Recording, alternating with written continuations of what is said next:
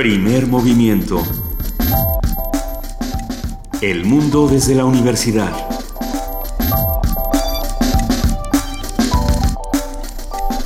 Muy buenos días, son las 7 de la mañana con 3 minutos de este miércoles 30 de marzo de 2016. Estamos aquí en Radio UNAM y arrancamos primer movimiento. Luisa Iglesias. Muy buenos días, querido Benito Taibo. Muy buenos días a todos los que nos escuchan, a nuestra jefa de información, Juana Inés de ESA. Buenos días. ¿Cómo están? Buenos días. Estamos. Muy bien. Yo arranco con una noticia esperanzadora. A ver. Ayer visitó la Cámara de Diputados un niño genio, el niño Carlos Antonio Santamaría Díaz, de nueve años, quien se graduó en un diplomado de la Facultad de Química de la UNAM. Estuvo por ahí y, y, y dijo algo que me pareció súper interesante. Les dijo a los diputados algo que yo creo que muchos mexicanos pensamos. Les dijo, no quiero ser como ustedes. Ah, creo que lo tiene muy claro. Y, y, muchos no queremos ser como ellos, queremos que trabajen, queremos que sean nuestros empleados, que hagan lo que nosotros, para lo que nosotros los pusimos ahí. Entonces, un abrazo a este niño que sale con un diplomado de la UNAM y va a decirles lo que todos pensamos. Y si no queremos ser como ellos, o si queremos generar nuestro propio criterio, el asunto está en informarnos y en, en ir rascando entre todos juntos la información para, para decir que sí, que no, eh, por dónde, cómo discutir todos estos asuntos, ¿no? Sin lugar a dudas, sin lugar a dudas. Pero bueno, hoy miércoles tenemos un programa lleno de información, como todos los días. Sí. ¿Están ustedes allí? Estamos convencidos de ello pero necesitamos saberlo. Escríbanos, díganos qué opinan, díganos si les gusta o no el programa, díganos qué necesitaría, díganos uh, qué quieren escuchar. Qué quieren escuchar. Eh, nos encuentran en Twitter en arroba PMovimiento, en Facebook en Primer Movimiento y en el teléfono 5536 4339. Hoy vamos a arrancar hablando de la radio. Hoy vamos a hablar con Tito Ballesteros, comunicador social y docente de radio en países de América Latina, que nos va a contar, eh, bueno, va a platicar sobre estos mitos que matan a la radio. Recuerdan que la semana pasada nos dio la primera parte de, de los eh, mitos que matan a la dos radio. Semanas, sí. Bueno, bueno, dos semanas. Hace dos semanas. Se va a poner buena esta, esta, esta segunda participación. Eh, después vamos a ver, yo quería preguntar si es Tito Ballesteros el conductor de la nueva serie eh, que se llama Eutanasia que es una serie... ¿Resiliente? No, Resiliente es una nueva serie de Radio UNAM. Eutanasia es una nueva serie que, que, se, que se trae aquí a Radio UNAM. Es, es, sí, sí es el conductor. La vamos a recomendar más adelante, lo platicaremos con él. Y bueno, seguimos con nuestra misión de devolver el ánimo acerca de vivir en la Ciudad de México estamos convencidos y de verdad estamos convencidos uh -huh. los que aquí estamos de que esta es una ciudad maravillosa y que la odiamos a la magnífica ciudad, como muy bien decía Efraín Huerta. Y, y, para tener más motivos para decir que es magnífica y que está llena de cosas importantes, hoy, en miércoles de lectura, hablaremos sobre bibliotecas públicas en la Ciudad de México. Está hay muchas más de las que pensamos. Una conversación con la doctora Elsa Ramírez Leiva, investigadora del Instituto de Investigaciones Bibliotecnológicas y de la Información de la UNAM. En la participación de la Dirección General de Danza de la UNAM vamos a platicar con la maestra Angélica Klen, su titular, que habla con Francisco Córdoba, bailarín y creador emergente, sobre su trayectoria y la presentación de su obra. Con, en la participación de la Dirección General de Artes Visuales y del Museo Universitario de Arte Contemporáneo, el MOAC, estará con nosotros Miriam Barrón, de la Coordinación de Talleres y Proyectos de Vinculación, y Paula Rechtman, bailarina y, y coreógrafa, que nos hablarán sobre Erosional, una instalación habitada en la nota nacional, el caso de los porquis en Veracruz, un comentario de Daniela Jacome, periodista que se encuentra en Veracruz y ha, ha platicado en ocasiones anteriores con nosotros.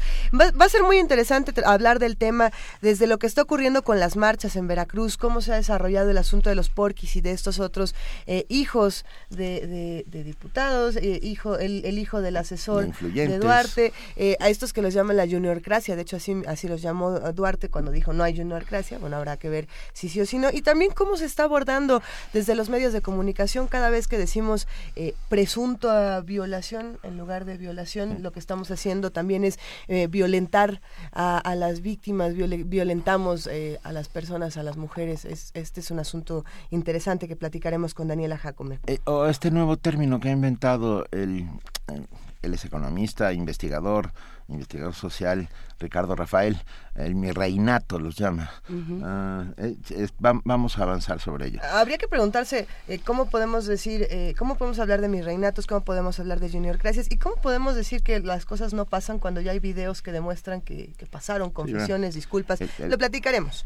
En nuestra nota internacional, China y la libertad de expresión libreros y periodistas. Una historia francamente asombrosa que está sucediendo hoy en China. Un comentario del maestro Romer Cornejo, profesor investigador de Historia Contemporánea de China del Colegio de México. La poesía necesaria esta mañana le toca a Juana Inés de esa. Eh, y ya sabes que vas a leer, ¿verdad, Juana Inés? Me lo estabas leyendo hace unos momentos. no, no, te lo, te lo leí hace rato porque intentaba, este, en la democracia dirigida intentaba coaccionarte, pero no lo logré virtuosamente, pero lo voy a leer yo por aquello de la Ciudad de México. También tenemos una, una propuesta de Carlos Carranza. Este, Tomás Segovia, luego, luego Tomás Segovia, sí. está, es muy complicado elegir. Ahora vemos. Hashtag pues necesario para los que quieran recomendar. Y en nuestra mesa del día, juicios orales. Ya arrancaron los juicios orales en nuestro país. Hablaremos con Carlos Natarén, doctor en Derecho Procesal por la Universidad Complutense y nuevo coordinador del Centro de Investigación de la Universidad Autónoma de Chiapas. Investigaremos, sabremos cómo están funcionando estos juicios orales. Esta mañana vamos a cerrar primer movimiento con la participación del programa universitario de bioética.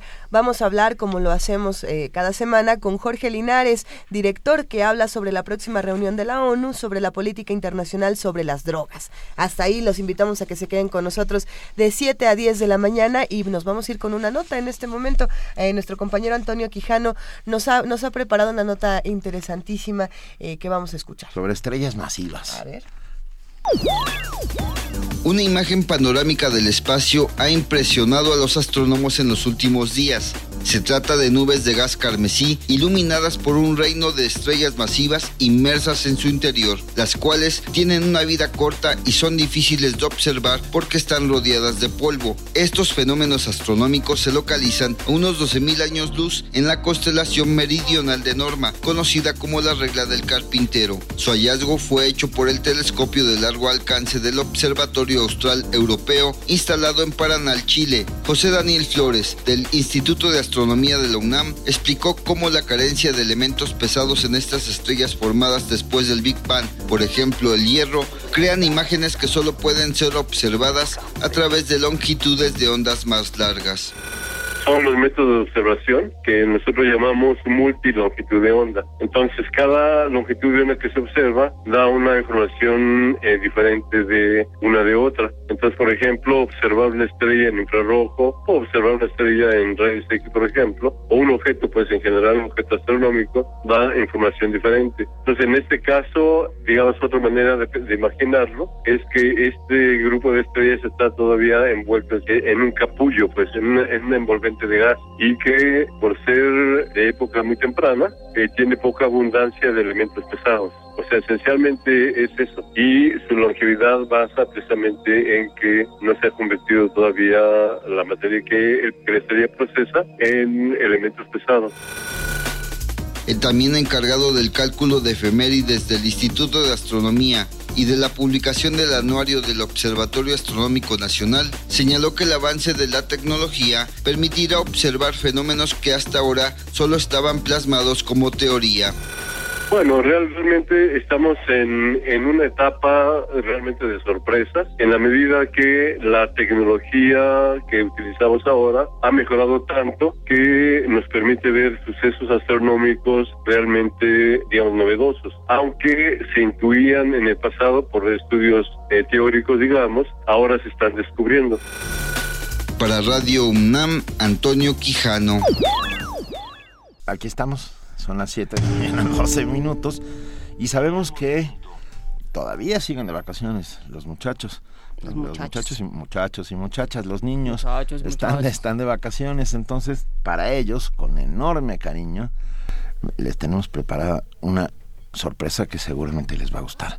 Ya para que despidan a sus papás desde la puerta y los vean irse hacia sus respectivos trabajos. Alcen sus pulgares y hagan de un lado uno, dos y del otro uno, dos. No, no, lo vamos a tener que subir a, bailen. a Periscope. Sí, ¿No? sí, sí, querida. Eso no Esto, esto que Bueno, Inés bailó, nadie lo vio, pero sí sucedió. Los pulgares hacia un lado, uno, dos. Los pulgares hacia otro lado, uno, dos. Y ahora Ah, bailen con esta. Bailen con esta, chicos.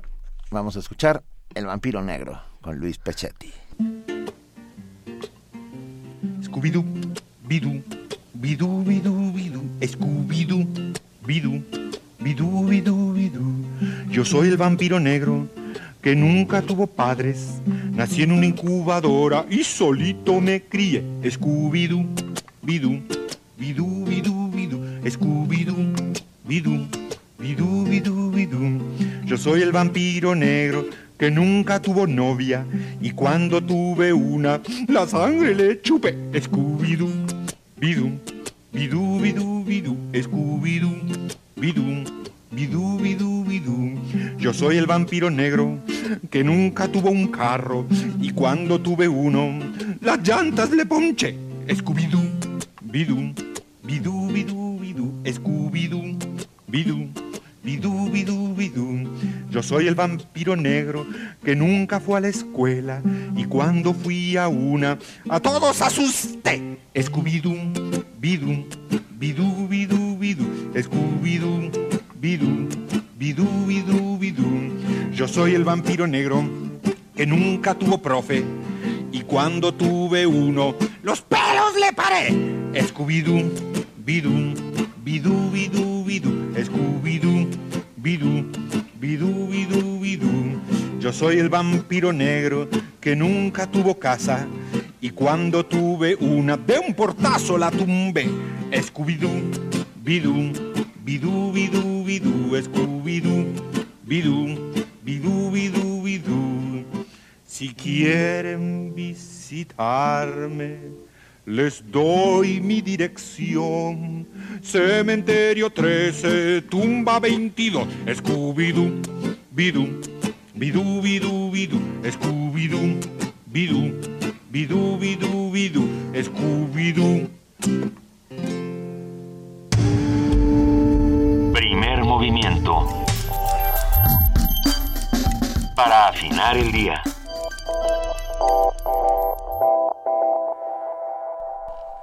Son las 7 de la mañana con 15 minutos. Todavía no se encuentra en la línea Tito Ballesteros, pero vamos a ir adelantando para que recuerden un poco de cómo eran estos mitos que mataban la radio. Eh, habíamos hablado del mito del silencio, del mito de dar la hora. De dar la hora que yo... Son las sí- 7 de la mañana con 15 minutos. Por cierto, son las 7 de la mañana con 15 minutos 51 segundos. Sí, yo ahí sí pensaría que uno tiene que dar la hora, sobre todo en las mañanas. Yo sufro mucho.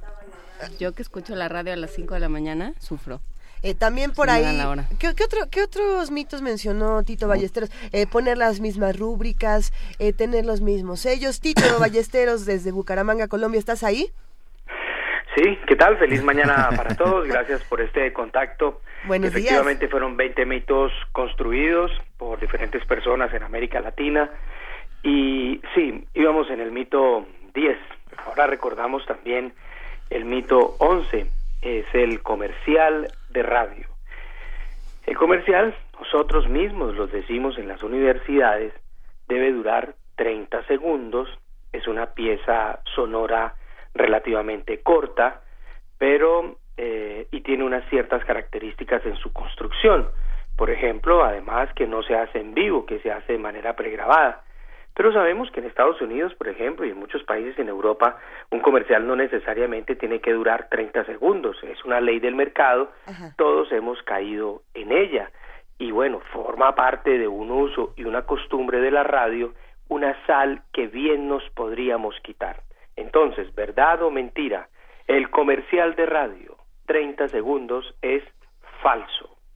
Hacer radio en la radio resulta también falso. Recordemos, Benito, Luisa, Juana, que cuando en el pasado hacíamos un programa de radio, por lo menos nosotros en la universidad, cuando hacíamos un programa, normalmente iba por la radio, se hacía para la radio. Incluso el profesor decía, va en una emisora de AM, una emisora de FM, pero hoy no. Hoy un programa de radio, una serie radiofónica puede ir por lugares muy distintos, por una empresa, un jardín, un, jardín infantil, un colegio, para una biblioteca, como memoria histórica y nunca pasar por la radio. Incluso lo que ha ocurrido con las radionovelas o con el tema de la ficción sonora es que muchas de esas experiencias han migrado a soportes distintos a la radio misma. Entonces, hacer radio desde la radio es un mito. Incluso hay una frase que dice que un programa de radio se puede hacer incluso desde una cabina de radio. El mito 13, el fondo musical. Creo que lo habíamos citado en algún momento sobre eh, las personas que llegan a sus programas de radio y quieren tener siempre sonando allí eh, este, este acompañamiento. Mito 14, las identificaciones en radio. ¿Y qué tal si discutimos este? Muchas personas normalmente eh, solemos identificar nuestras emisoras con sellos o pisadores, pero a veces la identificación de una radio no la da ese sello o esas palabras que están pregrabadas y se colocan cada cinco o diez minutos. La identificación de la radio la da la preparación del programa, las voces de los locutores, los tiempos en los que se emite, pero no necesariamente un medio de comunicación se identifica por estar colocando, digamos, una pieza sonora que le esté recordando al oyente la frecuencia en la que se encuentra. Pero bueno, eh, digamos, estos mitos, eh, a estos mitos les caben todas las discusiones. El estudio de radio en el pasado, en el pasado, antes había un vidrio que separaba un escenario de otro y se decía que el estudio era más bonito cuanto más grande era él. Pero por ejemplo hay una radio muy interesante en América Latina, una radio escolar, radio eh, Cumiches, es una emisora eh, muy pequeña, lo hacen desde desde una habitación prácticamente. Incluso todos recordamos a, a José Ignacio López Vigil, la leyenda viva de la radio. Él en Ecuador, en Quito, tiene en quinto o sexto piso de un apartamento la sede de radialistas. Y si nosotros vamos a ver el estudio de José Ignacio, allí no hay ni vidrios ni nada de esto. Es una consola y las personas que graban en una habitación se hacen uno de los programas más interesantes de toda América Latina y el Caribe, desde una habitación que puede ser tan grande como el baño de su casa. Entonces, ese es otro mito, el de el estudio de radio. Ahora los estudios de radio suelen ser lugares abiertos, con plateas, como en la tribu o en muchas radios alternativas eh, latinoamericanas, donde las personas van a ver cómo se hacen los programas de radio. Incluso hay emisoras que tienen café, que tienen un bar, que tienen teatro, y no necesariamente los locutores ocultos en un salón, bajo el aire acondicionado, hablando A le habla a B.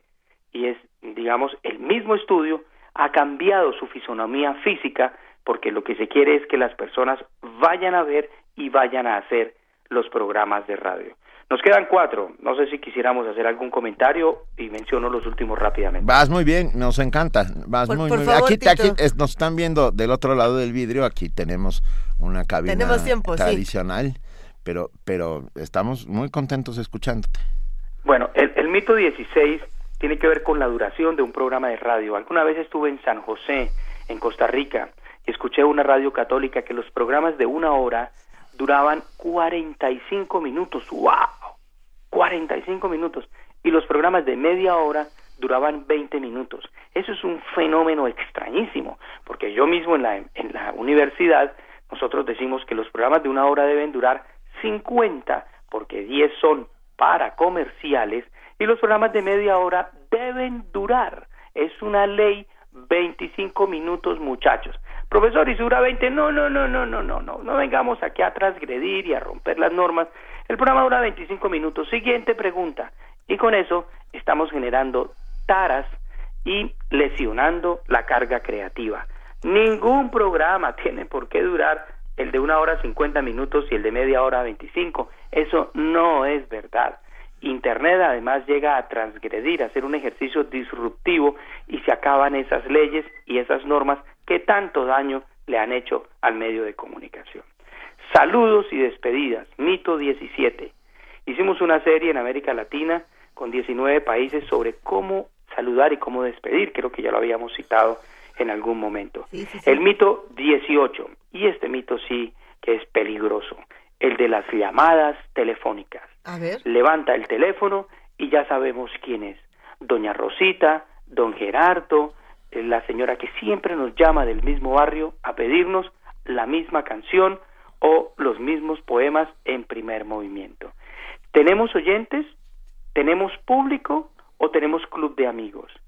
Si en tu emisora te llama la misma persona del mismo barrio o la misma familia, estás trabajando para una familia. ¿Qué tal si trabajas para un mayor número de la comunidad? El teléfono no mide nada, porque si el teléfono no estuviera, ¿qué quiere decir? Que nadie nos escucha. Y todas las personas que nos escuchan en el país o en la comunidad donde no hay servicio telefónico, y si el teléfono se dañó esa semana en el barrio de la comunidad y no nos llaman, quiere decir que no tuvimos oyentes. Teléfono no es igual a oyentes. Es una forma de registrar algunas voces, pero no necesariamente es así. El mito 19, la radio por internet, y es, digamos, este asunto de tener un cable conectado a la consola y ahora estamos en la web. Estamos en la web diciendo lo mismo, con los mismos géneros, los mismos formatos, los mismos tiempos, los mismos saludos, las mismas despedidas, las mismas glosas, las mismas cuñas, pero ¿y dónde está el panorama iberoamericano? ¿Dónde está la visión latinoamericana? ¿Dónde están los otros países aportando una mirada al contexto local? ¿O nuestros programas tienen ahora una visión? Si hablo, por ejemplo, del presidente de Colombia, puedo en algún momento citar al presidente de Ecuador, de Bolivia, de Uruguay y generar un contexto latinoamericano. El contexto ya no necesariamente es local, el contexto ahora es iberoamericano. y la última, el mito 20. Muchachos, la radio tiene distintas características. Una de ellas, por ejemplo, es que es el medio más fugaz. Era. No necesariamente ahora la radio es el más fugaz, o mejor, el más ágil. El mito habla de la agilidad del medio de comunicación. Pero el medio más ágil no es la radio, era la radio. La televisión incluso puede llegar primero. El corresponsal a través de un dispositivo móvil puede ser primero que una emisora. ¿Que es que se arma más rápido un, un programa de radio? Pues sí, pero es que también está Twitter. Bueno, Twitter no es un medio de comunicación. Jesús Martín Barbero afirmó que los medios de comunicación siguen siendo tres. La radio, la prensa y la televisión. Eh, Facebook es una red social y Twitter es una red de información, no es una red social.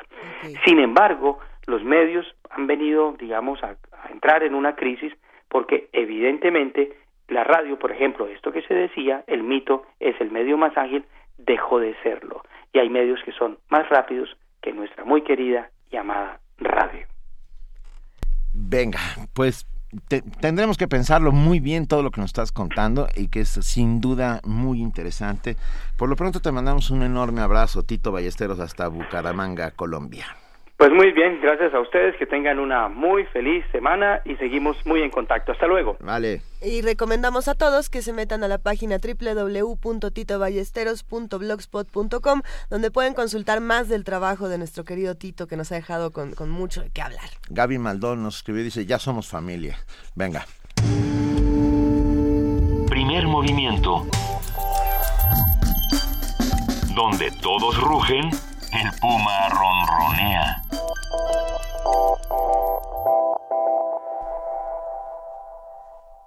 En nuestro país existe una red nacional de bibliotecas públicas que opera actualmente en 7.388 bibliotecas que se encuentran establecidas en 2.281 municipios y proporcionan servicios bibliotecarios gratuitos a más de 30 millones de usuarios actualmente. Los servicios que se otorgan en estas bibliotecas pretenden desarrollar el gusto a la población por la lectura a partir del conocimiento de las necesidades de cada comunidad. Para dar atención a los usuarios del país, las bibliotecas proporcionan los siguientes servicios básicos. Préstamo interno con estantería abierta, préstamo a domicilio, servicios de consulta, orientación a usuarios y fomento a la lectura. Además, 4.174 bibliotecas se han incorporado progresivamente a las nuevas tecnologías de información y comunicación a través de los módulos de servicios digitales con acceso a Internet y mediante la digitalización de sus acervos. Esta mañana vamos a platicar sobre las bibliotecas públicas, su ubicación, uso y disfrute en la Ciudad de México. Nos acompaña en esta charla la doctora Elsa Ramírez Leiva, investigadora del Instituto de Investigaciones Bibliotecnológicas y de la Información de la UNAM. Muy buenos días, Elsa, ¿cómo estás? ¿Qué tal? ¿Cómo están, queridos? Primero, pues felicidades por ese estupendo programa que nos acompaña en el tráfico y en muchas situaciones es gratísimo. Muchas gracias. Muchísimas Oye, gracias. nada más una rectificación. Mi instituto es bibliotecológicas. Sí, sí, es que sí, sí, es disculpa. a veces un poco difícil. Así es. bibliotecológicas y de la información. Venga. No- nos tendrás que platicar, Elsa, qué es lo que están haciendo por allá para que todos nos acerquemos al instituto. Encantadísima. Eh, de- ¿Cómo le entramos al tema de las bibliotecas? ¿Cómo tendría que ser una biblioteca pública actualmente en nuestro país y en nuestra ciudad? Pues eh, eh, mira, eh, es toda una cuestión compleja porque hoy en día tú sabes que las bibliotecas eh, se están transformando debido a las, a las, sobre todo a la tecnología, a los recursos electrónicos, pero también eh, ya ha habido mm, varios acuerdos, incluso UNESCO, la Federación Internacional de, de Bibliotecarios, que orientan de alguna manera ciertas políticas, que la biblioteca tendría que ser un espacio de aprendizaje. Yo creo que se ha perdido de alguna manera el sentido del término de aprendizaje y se ha orientado más a actividad eh, exclusivamente escolar, que está perfecto y que todas las bibliotecas eh, públicas tienen eh, también eh, pues esa función de apoyar la formación escolar de las personas, de los ciudadanos. Sin embargo, yo creo que se ha perdido también el, el otro aspecto de cuestión social, de promover la, la, la lectura, las habilidades informativas que hoy son un requisito, son indispensables para todo ciudadano eh, desarrollar estas habilidades porque obviamente los recursos, las fuentes de información son tan diversas, tan abundantes, que el ciudadano tiene que desarrollar habilidades para discernir, para diferenciar las calidades, las veracidades. Entonces, todo eso la biblioteca tendría que, eh, que, que aportar al ciudadano. Y como te digo, una cosa importantísima es la cohesión social, la inclusión también y la equidad, porque la biblioteca pública se crea precisamente como la UNESCO lo dice en su manifiesto, como una manifestación de la democracia, en donde todo mundo tiene derecho a el acceso a la, a la información, a la lectura, a los libros. O sea, por eso eh, la biblioteca pública eh, para muchos países lo vemos, pues es uno de los pilares de la democracia. Tú vas, por ejemplo, a Estados Unidos, ¿qué bibliotecas tienen? Y no nada más es una biblioteca de, de, de puertas de, hacia adentro, sino que son bibliotecas que salen desde 1920, se empezaron a crear estos como bibliobuses que iban a donde pues no podía llegar, eh, acceder fácilmente la gente, no podía llegar a las bibliotecas, o no había la tradición, entonces las bibliotecas salían a buscar a los usuarios. Creo que esa es una también una función importante que debemos de, de, de desempeñar. Entonces yo creo que nuestras bibliotecas eh, sí tienen que desarrollar eh, otras funciones, eh, la, la, misma concepción de la biblioteca que, que, como te digo, estaba muy enmarcada en la función escolar. Eh, y había personas adultas que no entraban a la biblioteca hace años, digo, no hace muchos, pero yo hice un estudio hace como 15 años y me decían unos señores, es que yo no entro porque es para niños, es para ir a hacer tareas. Uh -huh. Hasta que un día, pues con curiosidad, se asomó y vio periódicos y dijo, ¿hay periódicos? Y entró y preguntó precisamente en la, en la que está aquí en Álvaro Obregón, la Martí, eh, dice que todos los días pasaba, pero Teo no se atrevía y entonces entra y dice, ¿puedo usar los periódicos? Pero por supuesto, le dijo la, la bibliotecaria, para eso son, por favor. Y desde entonces se hizo aficionado a la biblioteca, iba todos los días ahí a leer su periódico de pasada y después fue descubriendo otros recursos, libros, en fin. Entonces yo creo que las bibliotecas sí nos eh, falta mm, ir modificando, que de hecho ya se están haciendo eh, otros modelos de bibliotecas, uh -huh a una a una pues diversidad de formas de leer y de informarse. Yo creo que la biblioteca tiene que reflejar esta diversidad de prácticas de lectura y no nada más una, que es la del estudio. Porque cuando tú entras a una biblioteca y donde hay unas mesas y todo está hecho para estudiar, silencio, las mesas, las colecciones, te está hablando de un proyecto de formación de lectores.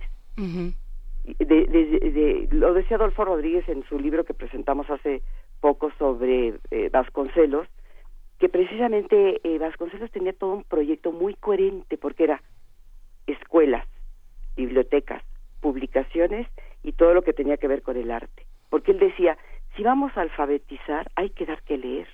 Y hay que dar que leer de calidad. Porque él decía, todo ciudadano tiene derecho a acceder a las mejores obras. No podemos hacer esta diferenciación de que, bueno, para el pueblo vamos a darle cualquier cosa. No, también tiene derecho a desarrollarse con las mejores obras. Y por eso él tenía tanto énfasis en las bibliotecas, especialmente la, pública. Pero su, su modelo de biblioteca, que hoy podría, digo, de veras no ha perdido vigencia, hoy la podríamos otra vez retomar.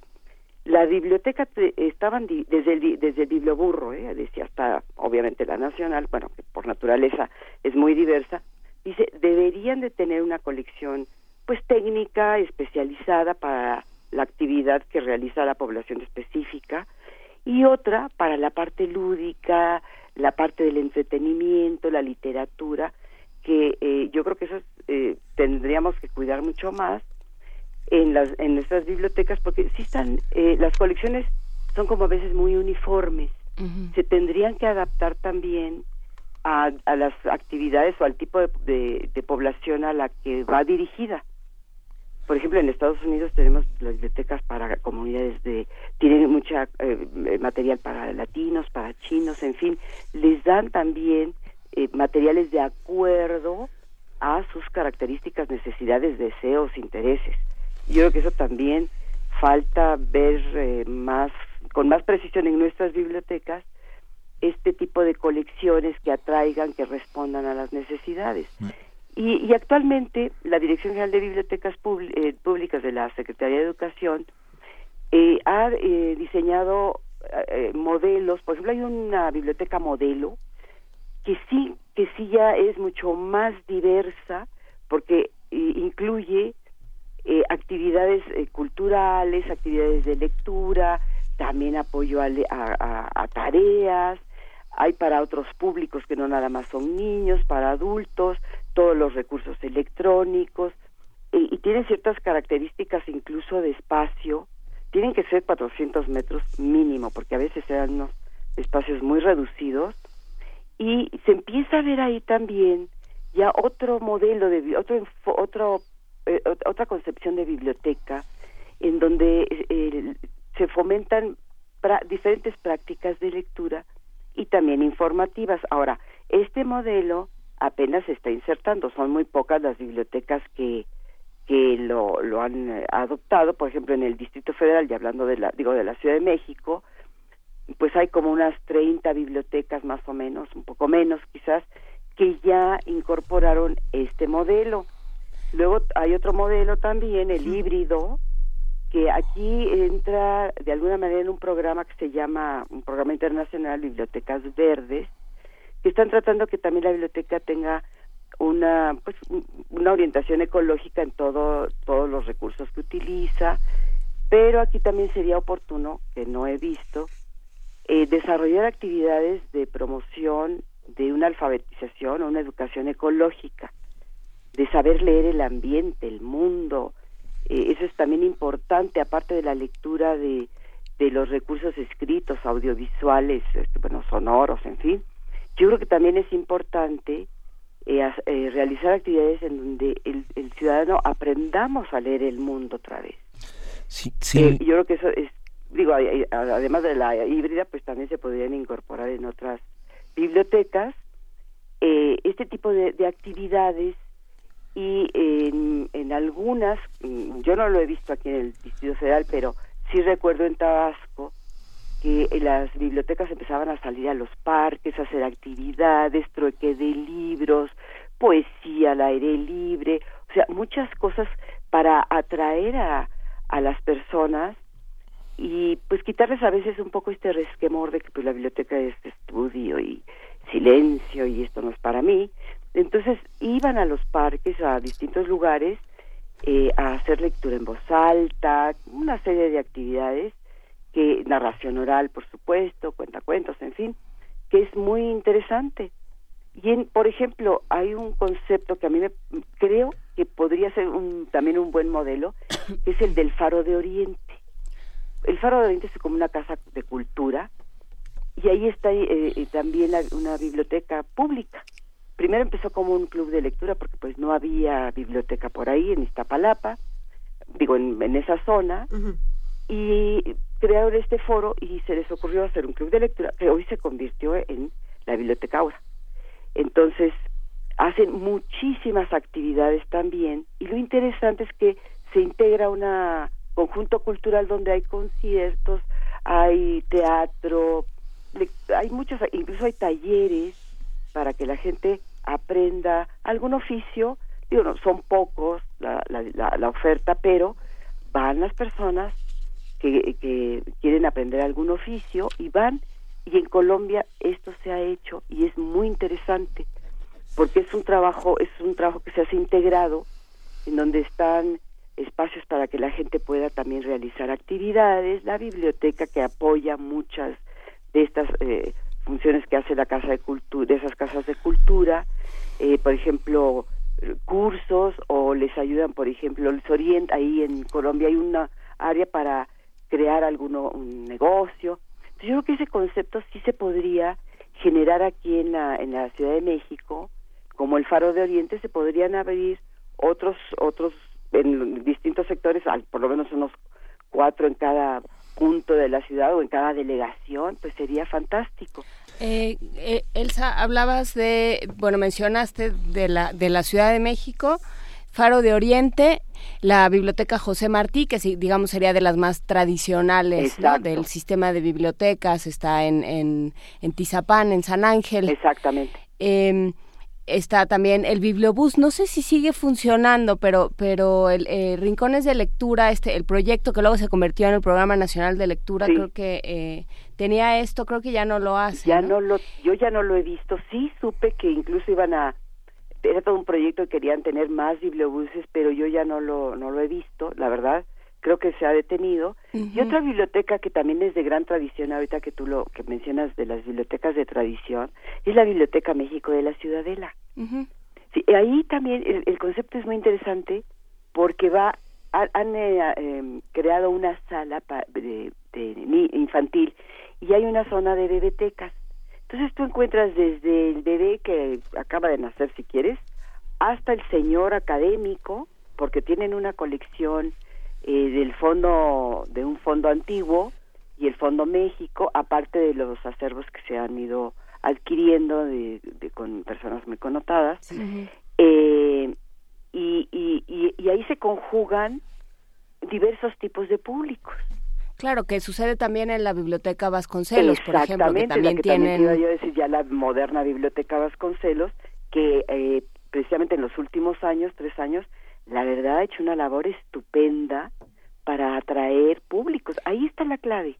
Y para hacer estos programas de leer con bebés o de acercarse a ciertas lecturas, o sea, realmente hay un trabajo no solo de guardar los libros, sino de ponerlos a disposición, de facilitarlos al, al público. Y con muchísimas actividades que se pueden ir eh, haciendo estas mediaciones entre el público y los libros, los recursos electrónicos, las películas, eh, también, bueno, la música. Claro. Y, actualmente incluso también está muy eh, ahorita eh, muy fuerte algo que le llaman en inglés eh, artificial, literacy, que es eh, eh, aprender a leer los objetos porque te dicen muchas cosas.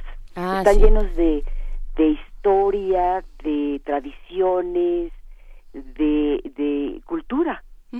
Entonces, eh, porque hay, hay este concepto ahora de que todo se, todo es, todo se puede leer y en efecto, pero que la gente tiene muchas cosas en su casa que puede compartir y tienen historias. Claro. Y, entonces la, también se expresan, bueno, hay una, un diálogo, pero lo que también lo están llevando es a que la gente lo escriba, que no nada más se quede en eso, sino que también la gente escriba cosas de esta de estos objetos que tienen en su casa la maleta del abuelo que está llena de a lo mejor de, de cosas de etiquetas cuando antes les pegaban de, de los viajes o un reloj antiguo y que también la gente puede escribir de lo suyo y rescate su propia historia y hay una, hay, eh, volviendo, para cerrar la conversación, ¿no? empezaste hablando de la biblioteca como el gran eh, pues como el caldo de cultivo de la democracia, ¿no? El lugar donde, la caja de Petri donde se cultiva la democracia. Eh, pienso en este programa de salas de lectura que ha venido a, llenar el vacío de las bibliotecas públicas, que son estas, estos pequeñas eh, pues pequeños esfuerzos ciudadanos donde cada quien dice bueno yo pongo en mi casa en mi taller de en mi taller mecánico en mi escuelita una sala de lectura Conaculta te da un acervo bueno lo que era con Conaculta te da un acervo y tú puedes hacer tu grupo de trabajo y tu pequeñísima biblioteca. Cómo funcionan estos Mira, yo creo que están teniendo mucho éxito porque eh, es de, eh, de, alguna manera se originan de la población. Y entonces es muy interesante porque pues, hay alguna iniciativa y es en una casa y es un grupo precisamente interesado con, ciertos eh, gustos por la lectura y se van haciendo estos como clubs, que son salas de lectura, eh, eh, también como después se van convirtiendo algunas en salas de lectura, pero se van quedando como un grupo ya muy afianzado que puede descubrir ahí el placer por leer, que a lo mejor nunca tuvo la oportunidad de de, tener este contacto de esta manera con la lectura y ahí de manera más eh, íntima, digamos, se puede ir eh, trabajando eh, esta actividad, pero además otra cosa que creo que es muy interesante en estos clubs, el diálogo. Hay no es no es solo la lectura, yo hago mi lectura aislada, voy a la biblioteca, leo mi libro, tomo mis apuntes y me voy. No, aquí yo creo que el éxito es que hay una cohesión y hay un diálogo que, que enriquece la lectura. Y, enriquece, obviamente a las personas y eso motiva. Entonces, y yo, yo creo que ahí eh, sería interesante articularlo más con las bibliotecas, como si fueran bracitos de las bibliotecas públicas, y que la misma biblioteca dotara o de alguna manera invitara a veces a estos grupos, que no se perdiera la cohesión de alguna manera, porque mira, un problema que tenemos en México, yo creo, es que cada quien hace esfuerzos aislados. Cierto. Eh, y, Vasconcelos en eso sí, mira, era yo creo que muy, eh, su, su propuesta era muy interesante, había que cuestionar, había que integrar a todos.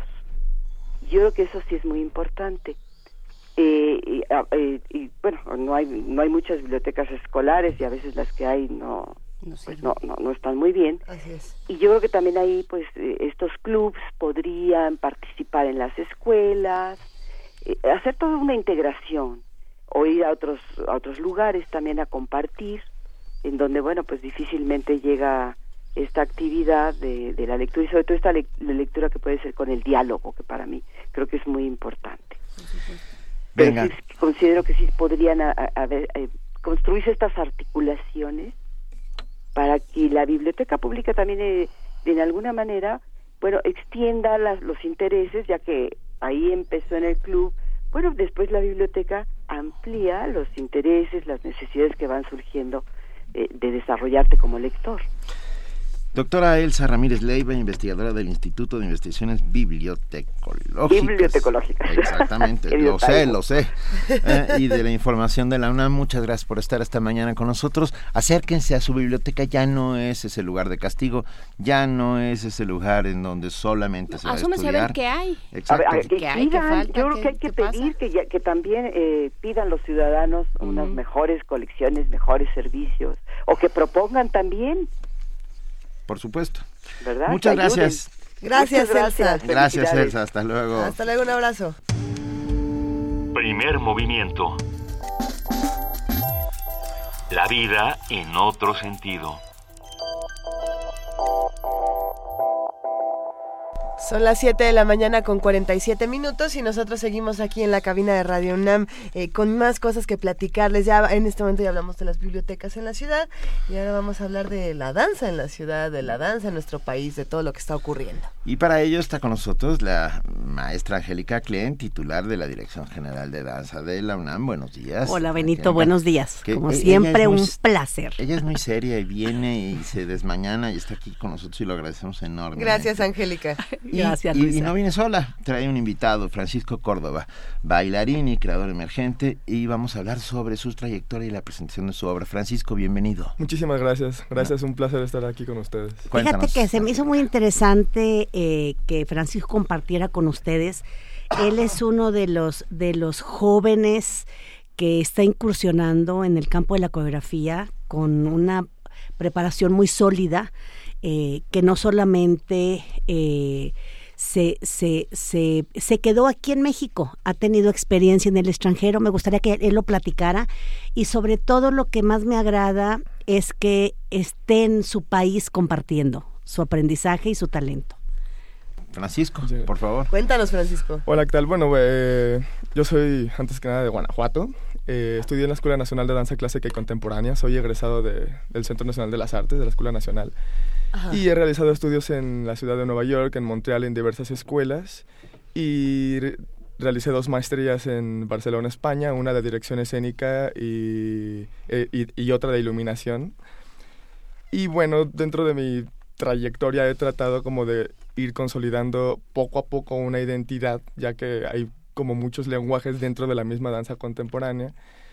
Y pues me ha llevado como a hacer un perfil específico de trabajo que que, sigo en investigación en realidad, pero bueno, que ahora estoy como en México de regreso después de tres años, como por periodos cortos. Ahora me, iré a vivir a Berlín para continuar eh, realizando, pues también no dejaré de estudiar y, y, seguiré incursionando en, en más investigaciones desde mi trabajo. Qué maravilla, pero luego los bailarines no les basta con ser solistas si quieren fundar compañías, ¿no? Y eso pasa muchísimo, porque sienten que ya tienen un, un sello propio y que tienen que dejar esa impronta en el resto. ¿No, no se te antoja?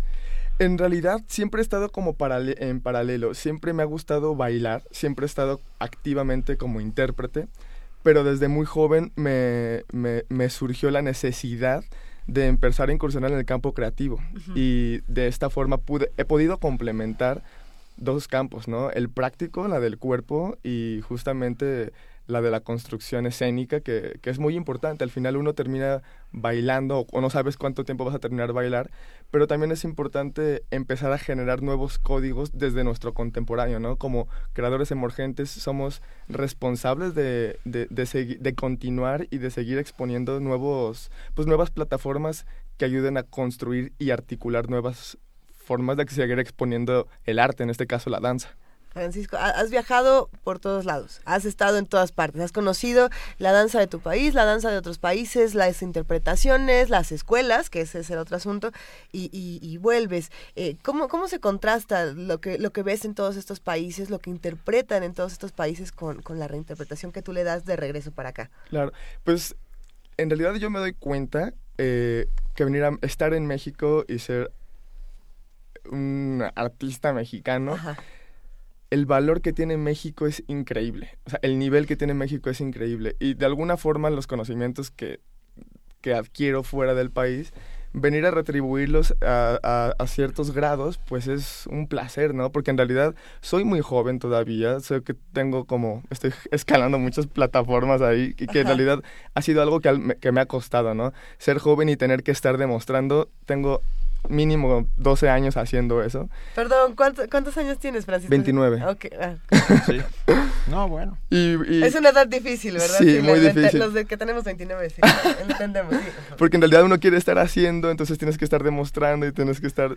Pero bueno, y en realidad estar en México y estar de alguna forma compartiendo con colegas de mi generación, con mis propios maestros, pues estar como en perfil bajo, ¿no? En realidad yo no soy nadie, he generado como muchas otras personas, muchos otros artistas que han salido del país y, y siguen eh, construyendo conocimientos para después venir a México, pues en realidad yo estoy en eso, estoy como en un inter de, de estar en México y estar afuera, poder como abarcar los dos espacios hacerme presente aquí también. Y está aquí para algo, yo tengo esa Fíjate, sensación. fíjate que me agrada mucho la, la, la forma de pensar de Francisco desde que lo conocí. Creo que su humildad le va a permitir llegar a, a- cosas muy grandes. Ah, sí. Está muy ubicado y bueno, él habla de que no es nadie, pero puedo comentarles que eh, hace un año y medio, dos años, tuvimos un curso en, en la dirección de danza cuando una de sus visitas, cuando estaba en Barcelona, y realmente tuvimos, o sea, un cupo lleno.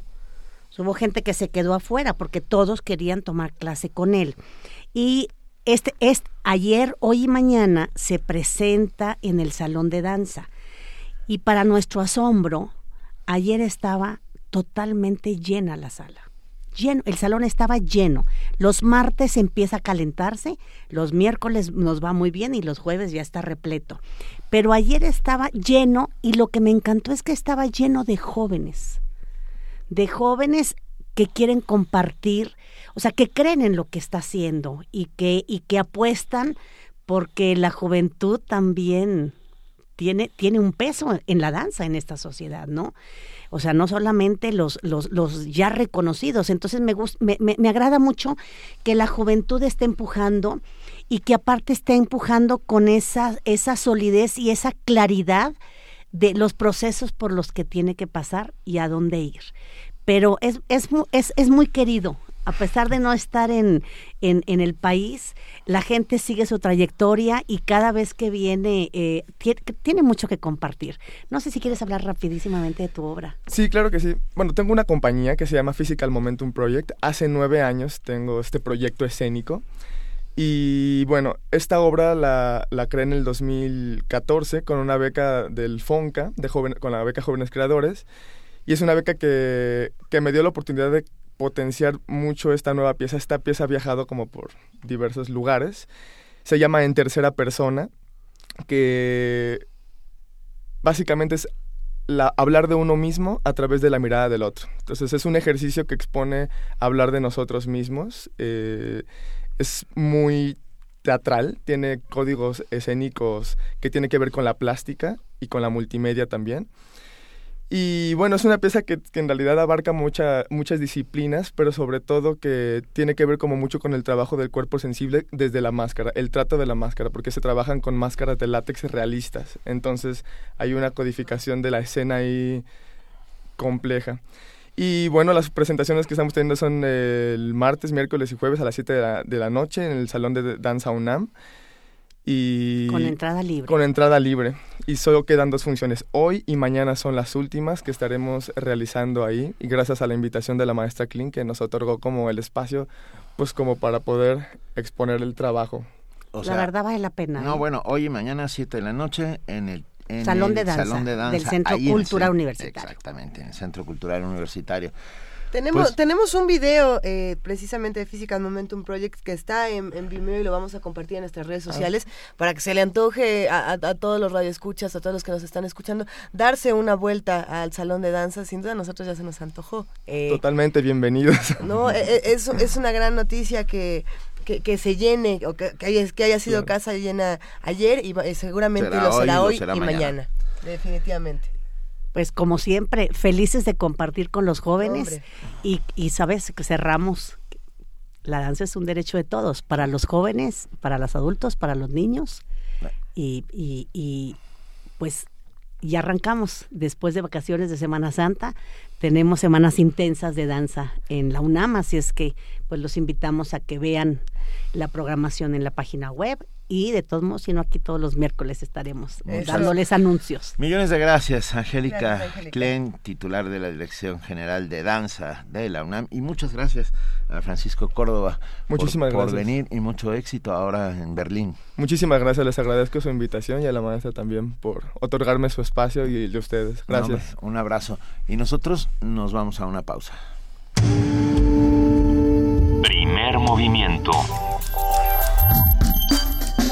Donde la raza habla.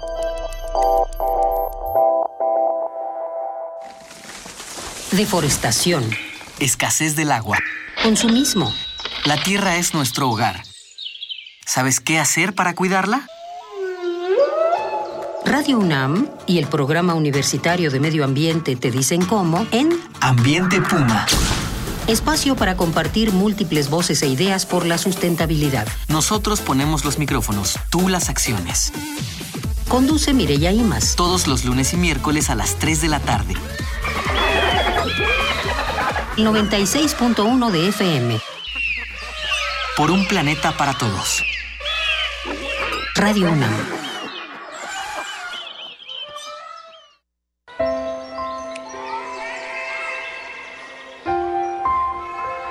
El número de padres que desea adoptar es alto, pero son pocos los que logran hacerlo. El proceso de adopción es demasiado lento. Aceleremos el reloj para que ellos tengan un hogar. Por una adopción ágil y segura. Encuentro social.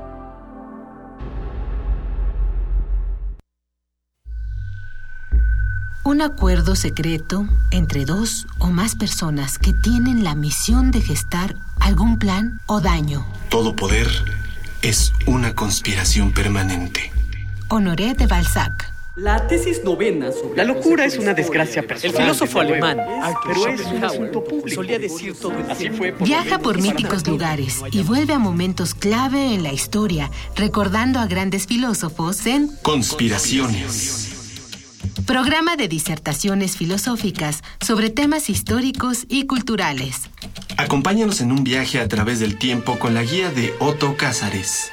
Lunes y miércoles a las 2.15 de la tarde. Retransmisión martes y jueves a las 10 de la mañana. Por el 96.1 de FM. Radio UNAM.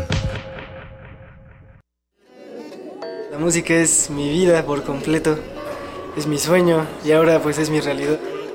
Que al fin y al cabo es algo que haces para crear, no para destruir, para hacer algo mejor de, de este mundo. Me parece que es algo que cura a las personas, que impacta la vida de los demás. Es más de lo que yo pensaba. La música para mí es la manera más fiel de acercarse al alma. Sí, es euforia, es emoción, es como sentir que estás viva. Es libertad. Yo creo que es lo más cercano a volar. Miocardio, la génesis del sonido.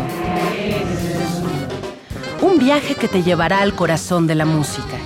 Martes y jueves a las 15 horas por el 96.1 de FM, Radio UNAM.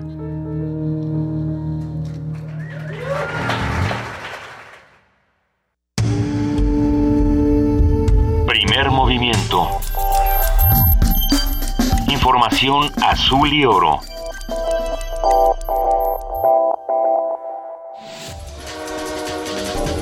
Corte informativo. A diferencia de Medio Oriente, en México no hay terrorismo, sino acciones del crimen organizado que utilizan técnicas similares, explicó Martín Íñiguez, académico de la Facultad de Ciencias Políticas y Sociales de la UNAM. Señaló que no existen objetivos políticos, ideológicos o religiosos claros, solo fines económicos. Se metieron un conjunto de controles legislativos en los que por lo tanto eh, no dependería solamente de la decisión del Poder Ejecutivo y estableciéndose sobre todo un conjunto de controles por parte de las cámaras, esto pudiera excepcionalmente en determinadas circunstancias ser decretado. La Cámara de Senadores solicitó a la Procuraduría General de la República un informe sobre el número de averiguaciones que ha iniciado por el delito de desaparición forzada y en qué entidades se cometieron. El Registro Nacional de Personas Extraviadas señala que de 2007 a la fecha hay 23.605 casos de desaparición, el 40% ha sido denunciado durante la actual administración. El Secretariado Ejecutivo del Sistema Nacional de Seguridad Pública dio a conocer el informe de víctimas de homicidio, secuestro y extorsión de los meses de enero y febrero. De acuerdo con cifras preliminares, durante el primer bimestre de 2016, el número de víctimas de homicidio fue de 5.785, un promedio de 96 asesinatos diarios cometidos en todo el país. La Comisión de Gobernación de la Cámara de Diputados aprobó la ley reglamentaria del artículo 29 de la Constitución que regula el procedimiento para que el presidente de la República declare la suspensión o restricción de garantías constitucionales. La regulación establece que el Ejecutivo Federal podrá decidir en este sentido en casos de invasión, perturbación grave de la paz pública o cualquier otro que ponga a la sociedad en grave peligro. Habla Jesús Zambrano, presidente de la Cámara de Diputados. El terrorismo es el uso sistemático del terror para ocasionar efectos psicosociales, darle miedo a una sociedad, a un gobierno, a un pueblo, y siempre ha estado presente desde que somos sociedades. El 80% de los actos terroristas se dan en cinco países. Afganistán, Siria, Irak, Nigeria, Libia está entre ellos.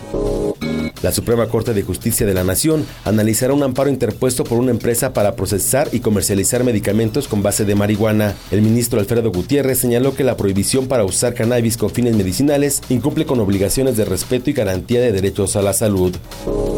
El Centro Nacional de Control de Energía indicó que siete empresas ganaron la primera subasta eléctrica de largo plazo para la venta de energía y certificados limpios. La Secretaría de Energía informó que se calculan inversiones por 2.116 millones de dólares. El Instituto Nacional de Estadística y Geografía informó que en enero pasado el indicador global de actividad económica mexicana se incrementó en 2.9% en términos anuales, lo que representa el arranque económico más sólido en los últimos años.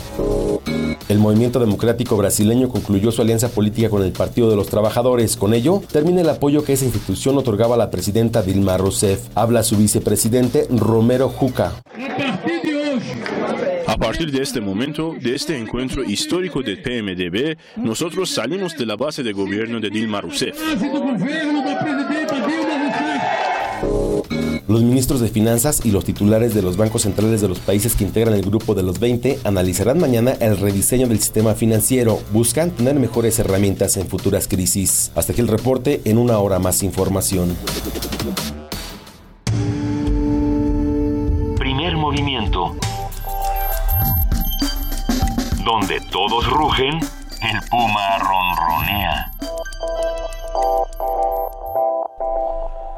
8 de la mañana con 4 minutos y el MUAC ya se instaló en esta cabina, El lo cual es maravilloso. Cada vez que se instala el, El- MUAC el en la MUAC vino a su casa.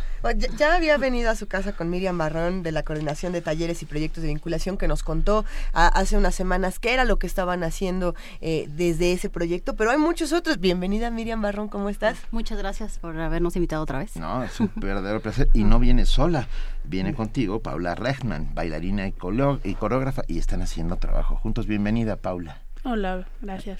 A ver, cuéntenos en qué Sí, están. pues en esta ocasión venimos a hablar de un proyecto que se llama Erosional, en el cual Paula es una de las que está coordinando y que desarrolló el proyecto. Bueno, lo vamos a tener próximamente en el MUAC. eh, de hecho, de este fin de semana al que sigue, vamos a tenerlo durante tres días. Pero precisamente nos acompaña Paula para que nos platique más sobre cómo es el proyecto. Venga. ¿De qué va Paula? Bueno, se llama erosional. En, perdón, es una palabra en inglés que quiere decir erosionable. La verdad es que no encontré como justo la traducción al español, entonces Ujú. quedó en inglés la. Y instalación habitada es como el subtítulo. Entonces surge de una pieza de danza que se llama Erosional, pero esta vez lo queremos llevar a un espacio de museo, un espacio como de galería. Y la idea es hacer una instalación justamente que donde el público puede entrar y donde tanto los bailarines músicos estén allá adentro, pero también el público esté adentro de esa instalación. Entonces la idea es habitar el espacio. Ese es como... Y todo está basado en el agua, como en nuestra relación con el agua, de ahí viene la palabra erosional, justamente. Y esta idea de que pues el agua erosiona, pero nosotros erosionamos el agua al mismo tiempo, ¿no? Y de ahí parte todo. To- Todo es sujeto de ser erosionado, hasta el cuerpo humano. Claro. ¿No? Ah, y el medio ambiente. Ah, ¿De dónde surge eh, esto, esta, esta impronta, esta, esta forma de, de ver el mundo, Paula? Pues surgió de, digamos, la, la mi necesidad por el agua, ¿no? O sea, de, de tomar agua en las mañanas y luego qué pasa cuando no hay agua, digamos, qué haces cuando no hay agua en tu casa y, y de, a partir de ahí fue, bueno, ¿qué pasaría? O sea, digo, el hecho de que el agua es un recurso no renovable es un hecho y pensar, ¿no? O sea, ¿qué pasa que el día que te quedas sin agua o si de plano ya no hay agua en el mundo? o no sé, bueno, ya siendo muy fatalista, ¿no? Entonces a partir de eso empezó como, ¿qué pasa con el cuerpo? ¿Cómo te mueves? ¿Cómo reaccionas? Qui- Quiero imaginarme una instalación eh, como de qué tamaño puede ser para que todo el, el público que, que visitemos, eh, cómo nos metemos, dónde, dónde nos ¿Y cómo, acomodamos. cómo entra una algo que se mueve en un museo donde pa- aparentemente todo está estático siempre, ¿no? O tradicionalmente estamos acostumbrados a que a que las piezas no se muevan, ¿no? Bueno, ¿Cómo en este instala? caso eh, va a ser dentro del auditorio del MUAC. Y bueno, es un evento multidisciplinario, o sea, si está involucrada la danza, la música, objetos, y entonces, bueno, dentro del auditorio se va a convertir en una sala. ¿no? Sí. en donde el público va a poder ingresar y va a poder dialogar con estos objetos, la música y los bailarines que van a estar. Digo, mucho de los trucos que estamos usando, bueno, como de los elementos, es la luz. La luz forma parte pr- primordial. La luz es como el agua, diría García Márquez, así que se vale. Se vale. Digo, es agua, o sea, sí hay agua físicamente, hay hielos, y la luz lo que hace es reflejar ese- esos movimientos del agua, justamente, que es lo que nos interesa, en todo el espacio. Entonces vamos a, pues sí, invadir el espacio con, de blanco y con luz. Hablas, hablas en plural, Paula. eh, no estás sola. No, no estoy Cuéntanos sola. quiénes están, por favor.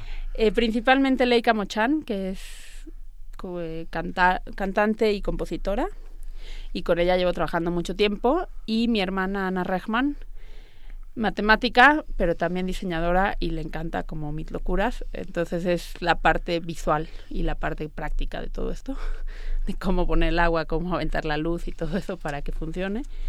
Y luego Jessica Elizondo en las luces. La parte Y técnica. tú en el escenario. Y Leica y yo en el escenario Ley- ok. y en la parte, de, digamos, de concebir la obra. Y también vamos a tener muchos artistas invitados. O sea, la idea es prestar la instalación, prestar este espacio para que otros artistas improvisen y habiten esa instalación. Con otros eventos Suena- musicales, está, está bueno. No, suena muy bien. suena- Tenemos varios invitados de música y de danza, principalmente para este fin de semana en el MOAC. La lista entera no me la sé, pero va a haber gente como Iraida Noriega, Juan Pablo Villa, Ah, mira. Ana, el Arturo Serrano en danza, Kenia Navarro de Cuernavaca también en danza. Entonces tenemos alrededor de seis bailarines. Sí, de todas maneras, toda esta información la pueden consultar en la página del MUAC, porque también va a haber horarios específicos para que ellos estén interviniendo este, este espacio. Esto será a partir de la semana, no este fin de semana, sino el otro. El otro fin de semana, a partir del 8, Sí, el viernes viernes. 8, sería viernes 8, sábado 9 y domingo 10. 8, 9 y 10. Ya compartimos la información en nuestras redes sociales para todos los que quieran consultarlo. Eh, me llama mucho la atención que justo antes de que tuviéramos esta conversación, hablábamos con nuestros, nuestros compañeros de Danza UNAM y nos contaban un poco de, de- otro tipo de experimentación y me pregunto, eh, desde la danza, ¿cómo se vive el agua? ¿O qué tipo de movimientos eh, son los que se, se expresan más con el agua? ¿O, desde dónde? O, qué es lo que estamos criticando? Que no tenemos agua. Ya, ya lo... Cuéntanos, por favor, Pablo. Bueno, el agua está dentro, ¿no? También del cuerpo. Esa es otra. Entonces, de ahí empezó. Ver, bueno, sentirla, ¿no? De repente, incluso cuando tomas mucha agua, cualquier persona sientes así. si- ¿sientes la bolita? Bueno, somos agua, estamos Y hechos de somos agua. agua. Sí. Entonces, a partir de ahí, de observar estos movimientos y cómo los puedes como traducir al cuerpo, luego te digo la parte de la sequía, ¿no? Digo, Eso. nunca he estado totalmente seca porque no estaría aquí, pero como tratar de imaginarte cómo se resquebraja el cuerpo, por ejemplo, estas imágenes, ¿no? De repente la tierra súper seca que se empieza a cuartear. Entonces, a partir de estas imágenes, ir traduciéndolo al cuerpo. Venga, pues la, Paula Rechtman, eh, del 8 al 10 de abril de 2016, el viernes 8 de 1 a 4, el sábado 9 de 1 a 7 y el domingo 10 de 1 a 4. Acérquense, eh, la entrada es libre, eh, sucederá en el auditorio del del MOAC. Y les agradecemos inmensamente haber estado esta mañana con nosotros. Ah, al- algo más que quieran decir, porque nos da mucho gusto que el MOAC y Eros- Erosional, esta instalación habitada, lleguen hasta nuestra cabina. Bueno, nada más para aclarar, sí estamos abiertos todo ese tiempo, pero las, las intervenciones de los invitados son a las 3 y a las 6 de la tarde. Ah, para estar perfecto. pendientes. Perfecto. O sea, la instalación estará puesta, Puesta. y, las, y la participación de quienes eh, intervendrán con ella es a las 3 y a las Y a las 6, los tres días. Sí, y eso es la que pueden consultar ya específicamente en la Sí, página. quién cada día y eso está en la página. Bueno, pues- Excelente. Pues, nos da un enorme gusto haberlas tenido con nosotros esta mañana. Eh, Saben que el MAC, esta es casa del MUAC. eh, Muchas y- gracias. ¿no? Y nos gusta sentirnos como en casa cuando vamos al MUAC. como en casa cuando nosotros vamos para allá. Gracias. Muchísimas gracias. No, un placer. Gracias. Ya es hora de regalos. Ya es hora de regalos aquí en Primer Movimiento. Tenemos de entrada en Twitter los siguientes regalos. El Instituto Politécnico Nacional, a través de la Dirección de Difusión y Fomento a la Cultura, nos está invitando al concierto del grupo Motor en sesión. Grabación de disco en vivo. Hay, hay que estar por allá. La cita es el día de hoy, miércoles 30 de marzo a las, a las 7 de la noche, en el auditorio Alejo Peralta del Centro Cultural Jaime Torres Bodet. Esto es en el Poli. Y vamos a dar cinco cortesías dobles al público, a los primeros que nos escriban en Twitter, estamos en arroba P Movimiento, y que sepan que pueden llegar a una hora antes eh, del inicio de la función, que puedan estar desde las 6 de la tarde en el auditorio eh, con una identificación. Eh, Esto va a ser rockero, va a estar buenísimo. Necesitamos que nos pongan su nombre en Twitter, por favor, su nombre completo para poder nosotros decirles a nuestros amigos del Poli quiénes son. Con el hashtag MotorIPN, con eso se llevan estas cinco cortesías dobles. Escuchen cómo lo anuncian. La adrenalina y la energía del rock se desatará en el escenario con el grupo Motor. Un rock duro, fuerte, combativo y sin pretensiones. Va a estar bueno. Una grabación de un disco en vivo. Hoy a las 7 de la noche. Eh, mándenos un Twitter diciendo hashtag quiero motor. MotorIPN, Eh, eh, motor IPN. ya con eso. Y Venga. tenemos más regalos. Sí, por Facebook vamos a regalar, hay que ponerlo en el muro también con nombre, por favor. Vania sufre mucho cuando, so- cuando, cuando somos anónimos. Este, ah, tenemos la Secretaría de Cultura nos manda cinco pases dobles para la obra Cor- Coriolano 1. Esto será el jueves, Ah. mañana a las 7 de la noche en el Teatro Jiménez Rueda, ubicado en de la, la República, el Paseo de la República, calle de la República 154 Ahí en la tabacalera. exactamente. Sí, sí, sí. Los ganadores deberán recoger los boletos media hora antes. Entonces, por favor, por Facebook en el muro, pongan su nombre para todos aquellos que quieran ver Coriolano 1. Este, estamos hablando de una obra de William Shakespeare tra- traducida por Otto Minera. Ya estuvo aquí Otto hablándonos sobre ella. Y la dramaturgia y la dirección de David Holguín. Cada cosa que haga David Holguín vale la pena, vale la pena verla, es una maravilla. Eh, pues ya saben, Twitter y Facebook hay regalos. Nosotros en este momento nos vamos a nuestra nota internacional. No, no, vamos, vamos a escuchar solo nuestra identificación. Primer movimiento. Donde la raza habla. 8 de la mañana, 14 minutos. Tenemos una nota, eh, una nota preparada por nuestra compañera Virginia Sánchez. En un Tenemos momento más vamos a escuchar. la vamos a oír dentro de unos segundos.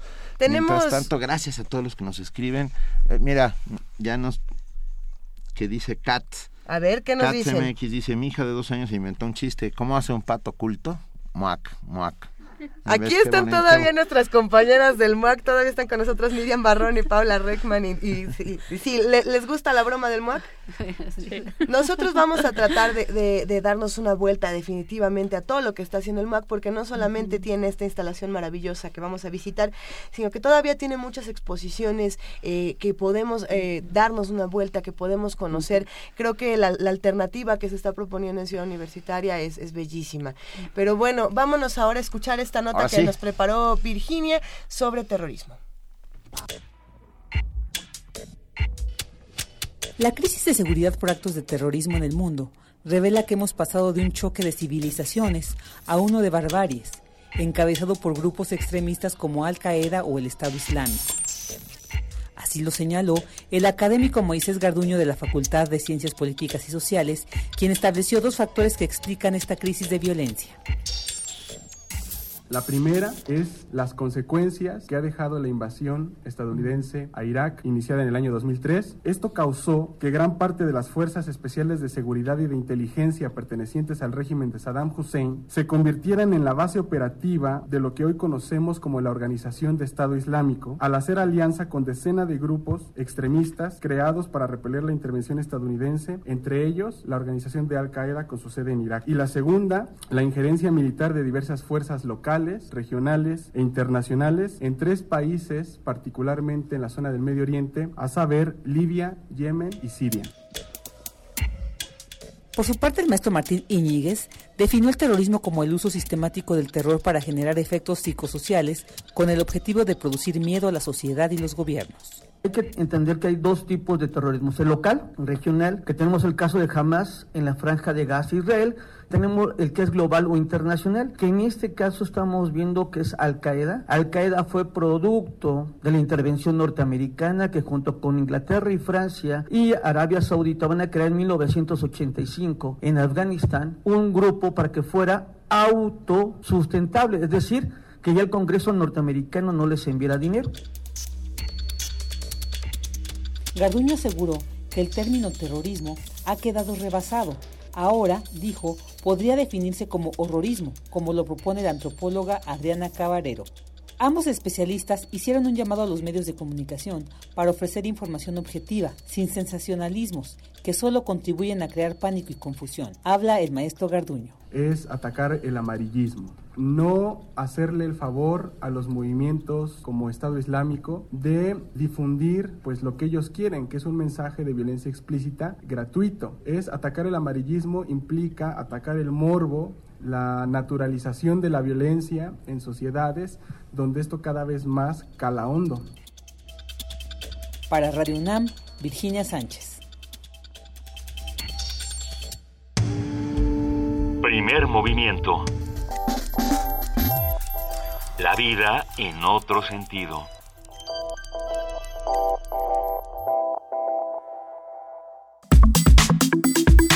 Nota Nacional. En mayo del año pasado, cuatro jóvenes mejor conocidos como los Porquis fueron denunciados por Javier Arturo Fernández Torres de haber violado a su hija menor de edad, Dafne, en Boca del Río Veracruz. Hace unos días el señor Fernández dio a conocer la carta que les envió a los padres de los jóvenes involucrados, quienes por cierto son funcionarios y empresarios veracruzanos, además de un video en el que Jorge Cotaita Cabrales, Gerardo Rodríguez Acosta, Diego Cruz Alonso y Enrique Capitaine confiesan su crimen y se disculpan con la joven. Sin embargo, en una carta abierta publicada recientemente, los jóvenes negaron haber atacado sexualmente a Dafne Fernández y mucho menos haberla secuestrado. A su vez, el fiscal estatal, ayer y antes de ayer, haciendo declaraciones, negó que haya dilación en el caso de los acusados de violar a la menor y afirmó que las investigaciones siguen su curso, aunque advirtió que pese a las presiones mediáticas que tienen de manera legal, no cuentan con una confesión de los supuestos responsables. Eh, este acto de haber pedido perdón frente a la Cámara no es considerado como, como una ah, admisión del delito. Este no es el único caso eh, en Veracruz, precisamente eh, de jóvenes que, que violan a, a, otros jóvenes. Vamos a seguirlo platicando aquí para ofrecernos un análisis de este caso y sus particularidades, así como de la respuesta por parte de las autoridades. Esta mañana vamos a hablar con Daniela Jacome, periodista. Muy buenos días, Daniela, ¿cómo estás? Hola, buenos días. Pues les saludo desde Veracruz y pues sí, efectivamente para comentarles este este caso ya polémico aquí en, en el estado que ha causado la verdad bastante indignación no solamente en los familiares de la víctima sino en toda la sociedad veracruzana y pues ya como vemos también nacional y el caso se ha tornado ya de manera internacional. Pues sí, a ver, para platicarles un poco, eh, recapitulando, esta presunta violación sucedió el pasado 3 de enero del año 2015. Y la denuncia fue puesta cuatro meses después y quedó asentado en una investigación ministerial aquí en Veracruz.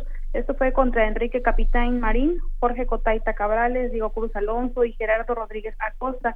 Pues ellos son hijos de políticos y empresarios veracruzanos.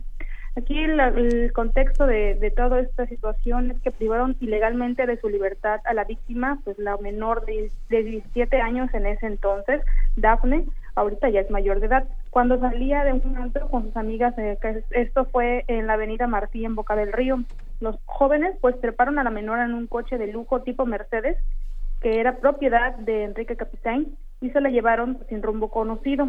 La menor fue sometida a toda clase de tratos que pues ya por respeto a su dignidad no no quiero seguir reproduciendo, así es. pero bueno, entonces la familia de la chica pues ha pasado un infierno porque desde ahora enfrentan lo más común de la justicia mexicana y sobre todo veracruzana, el cambio de roles en donde ahora los pues los padres de los agresores están tratando de culpar a la víctima. Uh -huh. La Fiscalía de Veracruz es encabezada por Luis Ángel Bravo Contreras, se ha visto incapaz pues de ejercer acción penal contra estos cuatro chicos y no ha dado, la verdad, hasta el momento ninguna explicación creíble. Solo hay elementos, que no hay elementos suficientes para consignarlos. Entonces, les, reitero este punto. La violación ocurrió el pasado enero del 2015. Fue hasta mayo cuando se de- decidió denunciar. 2016, ¿no? No, 2015. 2015. Sí, fue el año Sí. pasado. Ok. El padre de la víctima, el señor Javier Fernández Gómez, comentaba que precisamente se- se- su hija le contó hasta cuatro meses después y fue que denunci- decidieron denunciar. Y esto tras haber platicado con su hermana que es psicóloga y ella la convenció de hacerlo. También platicaba el señor que pues tras la agresión sexual contra la joven, el Instituto Rouillard donde estuvieron estudiando estos, estos jóvenes, tomó cartas en el asunto, lo difundió en una junta con padres de familia y posteriormente el caso pues trascendió y el padre de la joven fue convocado a una reunión con los agresores y sus padres y pues de ahí fue que el padre pidió a los violadores que mediante un video ofrecieran disculpas para que se comprometieran a no acercarse a su hija y se sometieran a un tratamiento psicológico. Es por eso que existen estos videos en redes sociales donde se ven a estos jóvenes pidiéndole perdón a Daphne. Bueno, las influencias. Esto es lo más señalado en este caso. El señalado como el mayor agresor, que es Enrique Capitán Marín, es hijo de Felipe Nicolás Capitán Rivera. Él fue alcalde de, de Nautla, municipio de Veracruz. Fue, es integrante del Partido Revolucionario Institucional y es amigo del exgobernador Fidel Herrera Beltrán. Él lo puso al frente de tránsito de Veracruz cuando estuvo el trienio acá en Veracruz de John Rementería P y después tuvo que dejar el cargo, pues según dijo, por presiones de grupos delincuenciales. Tenía en su poder casi todos los trámites y cobros de multas en tránsito, incluso con una oficina dentro de las mismas instalaciones ubicadas ahí en Avenida Montesinos. Bueno, Felipe Capitán es originario de Nautla, es empresario del ramo citrícola, tiene una empresa muy grande de, de, de jugos y, y cosas de citrícolas que está contaminando precisamente el río Bobos allá en, en esa zona y está causando una mortandad de peces impresionante que también no ha pasado, no ha trascendido el caso a pesar de que ya hay denuncias de muchas organizaciones ambientales. Bueno, todo esto ha originado pues mucha indignación, no solo en la familia, como les comentaba, toda la sociedad, activistas y de todo tipo. El pasado lunes precisamente se, convocó una marcha de paz y en exigencia de justicia para los familiares y la víctima de la violación. Ahí se congregaron de, de decenas de personas. Primero se empezaron pocos, de ahí posteriormente se fueron fueron creciendo las personas, llegaron más o menos a ser 500, salieron a marchar por las calles del Boulevard y el centro de Veracruz. Y ahí iban portando playeras y globos blancos. Los familiares y amigos de la presunta víctima, Dafne Fernández, pues se reunieron en el asta bandera y salieron a caminar. Ellos portaban lonas y cartulinas. Asimismo también exigían pues justicia, coreando el gobierno de Veracruz que quisiera pagar a los presuntos culpables. Decían ya basta, levantemos la voz, señor fiscal, pedimos justicia. Eran como 500 personas. Ahí entrevisté a María Elena Bretón de la Cruz, abuelita de la víctima. Ella dijo que la marcha, ah, por otra cosa también, estaban diciendo que la marcha ya se estaba politizando, porque ahorita precisamente estamos viviendo un tiempos electorales en Veracruz estaban diciendo que la marcha se estaba politizando y pues ella decía que no está politizada como lo han dicho, que lo que piden es justicia, no dinero. Que inclusive dijo ella, hizo una, una declaración bastante fuerte ahí, dijo que no ha- que ha recibido amenazas de parte de los padres de los violadores. Vamos a escuchar, si les parece, lo que comentaba María Elena Bretón, abuelita de la víctima. Adelante. que se unan a nuestro dolor, porque es un dolor el que traemos. No es una fiesta, es un dolor, señores. Les vuelvo a repetir. A los políticos que se retiren de esta situación y que hagan justicia conforme a derecho. Es lo que pedimos. No pedimos otra cosa, señores. Justicia, ¿sí? Y mi yerno es un gran hombre, un gran señor. Mis respetos para el contador Javier Fernández Gómez. Es un gran padre, un gran esposo y no tienen por qué difamarlos que ya le dieron dinero. Nos amenazan, a mí me amenazan que le van a quitar la cabeza a mis hijos, que no sé qué, que ellos son muy poderosos. Señores, hagan lo que quieran, pero yo tengo fe que sí se va a hacer justicia en esta ocasión. Ustedes salieron a decir del abogado, de los, de los jóvenes, ahí ustedes cómo responden. No le hemos respondido, les voy a responder ahorita en estos momentos. Señor licenciado, si tiene usted ética profesional, ¿a quién está defendiendo? Pues ahí escuchábamos a la abuelita lo que comentaba, una declaración bastante fuerte y preocupante que la, justicia veracruzana debería tomar en cuenta, pero pues sin embargo lo pasan de humo. Hasta el momento ella dice que pues han amenazado inclusive con matar a sus hijos, es algo bastante fuerte. También ahí en la misma marcha estuvo presente Hugo Calderón Yáñez, él es hermano de Jonathan Peña Yáñez, quien fue atropellado por Jorge Cotaita, uno de los presuntos agresores en el 2014.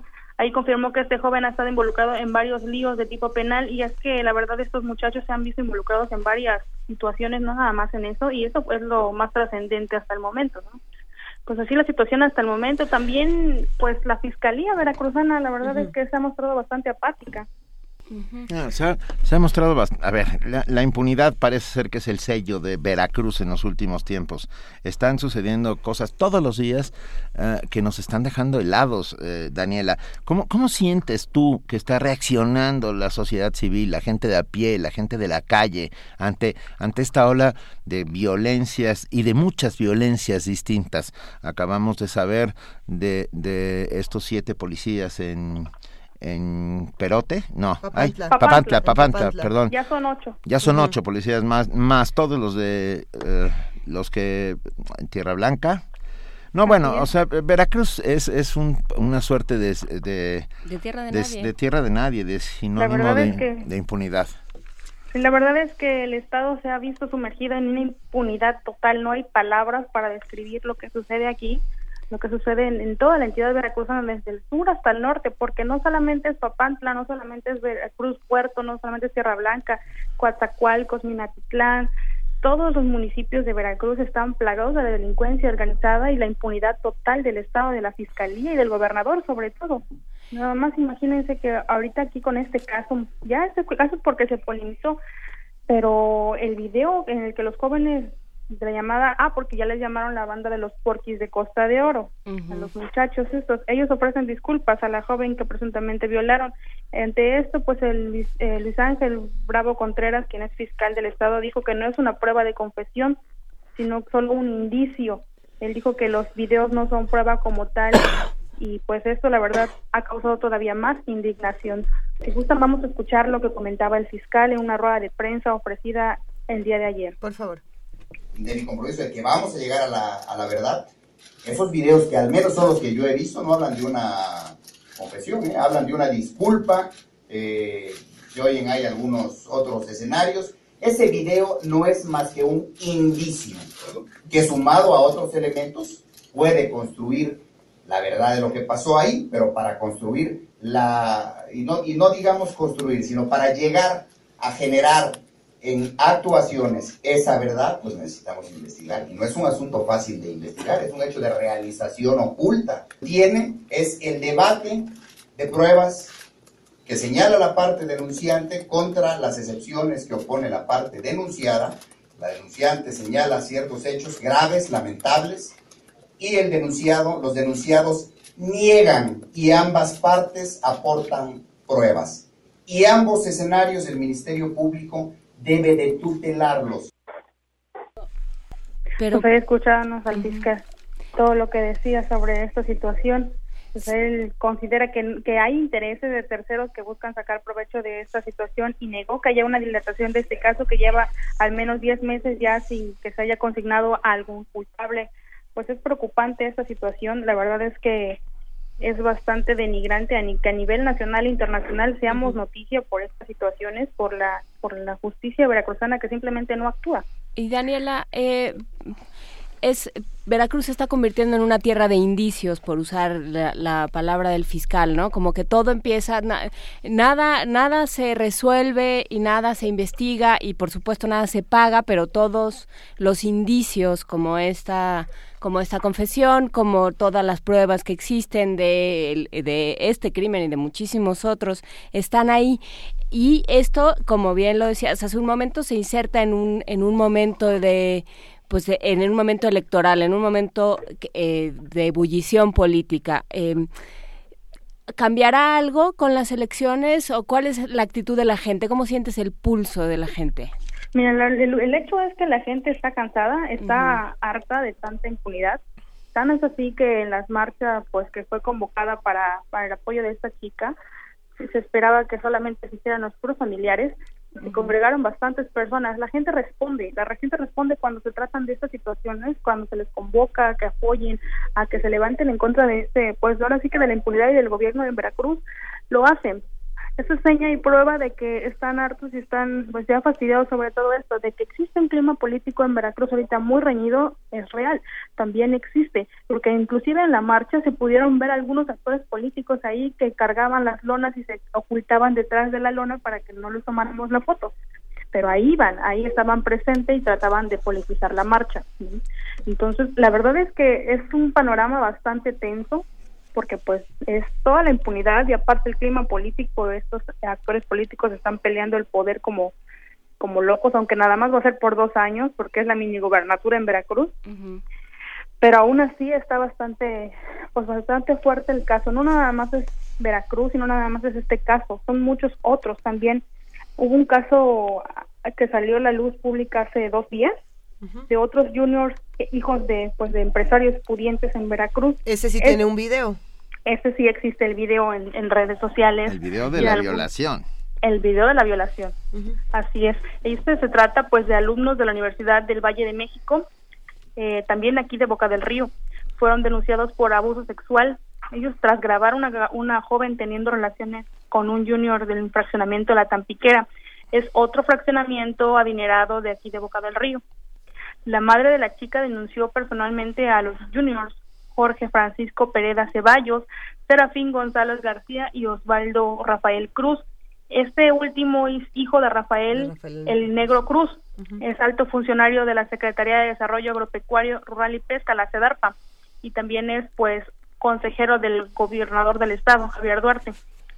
En la denuncia penal, pues narra que su hija asistió a la playa Penacho del Indio, se llama, en compañía de sus amigas, y ahí se contactó con José Francisco Pereda. Ellos tuvieron una convivencia y de ahí se fueron a una, a una casa particular en el fraccionamiento de la Tampiquera a seguir la fiesta. Ahí los jóvenes estuvieron bebiendo y la misma joven relata que ella estuvo bebiendo y perdió el conocimiento y se quedó dormida. posteriormente pues se despertó y se fue con sus amigas, llegó a su casa y fue hasta un día después que se enteró que habían abusado de ella a través de un video que se hizo viral entre la comunidad universitaria. Ahí la madre expone que esta denuncia pues eh, fue basada en que ya un gran sector de la, de la universidad contaba con la copia del video en los teléfonos celulares donde se veía pues claramente que la joven fue violada, estaba inconsciente y este joven Osvaldo Rafael Cruz fue el que grabó, el que grabó esta violación. En la eh. demanda está puesta por pornografía y violación y el video del abuso pues ya está en varias páginas de internet inclusivamente este páginas de pornografía esperemos que el fiscal del Estado no lo considere un indicio, sino una prueba flagrante de delito cometido. Pues ante esto, ante este, este caso, no han emitido absolutamente ninguna declaración, inclusive el gobernador del estado estuvo ayer en la noche aquí en Veracruz, en el World Trade Center, ofreciendo una rueda de prensa, pero no quiso hablar del tema, porque inclusive, pues como les comentaba, uno de los uno de, uno de los muchachos es hijo de, de un allegado funcionario de él. Entonces, inclusive es su consejero. Y pues la verdad es que no sabemos cómo voy a tomar este caso, ahora qué vayan a hacer, si vayan en realidad a tomar cartas en el asunto, porque ya es demasiado, yo considero que es demasiado. Y en la rueda de prensa no mencionaron nada de estos casos, simplemente mencionaron la llegada del mando único a Papantla, pues tras la detención de los policías municipales por la presunta desaparición forzada de tres muchachos en esa zona.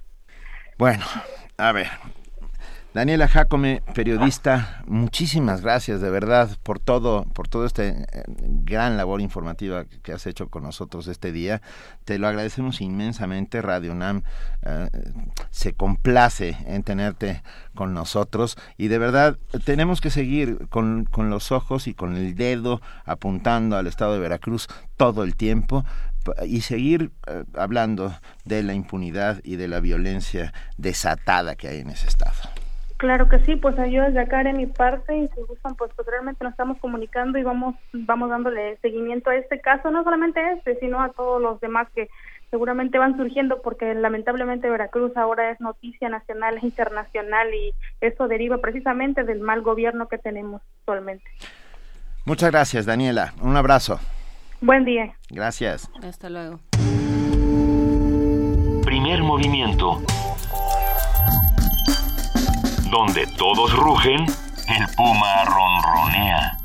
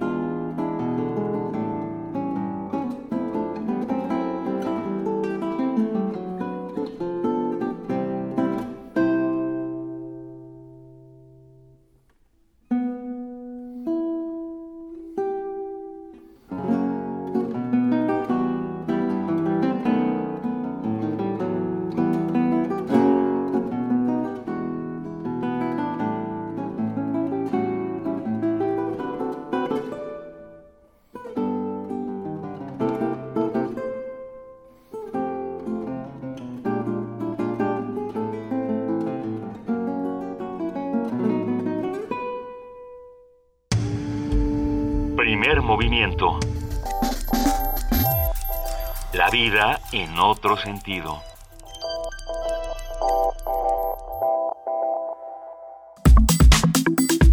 Nota Internacional. La historia de cinco libreros de Hong Kong. Es que empezamos a oír eh, y está muy bien. But the people of Hong Kong will stand up to the Communist Party to say no. En Hong Kong por la desaparición de cinco libreros críticos con el gobierno chino. Los desaparecidos trabajaban en la editorial Causeway Books. Es un punto de inflexión en la supresión de nuestra libertad, porque ¿cómo puede una persona que ejerce sus derechos en Hong Kong ser secuestrada y llevada a China para ser investigada? Uh, uh.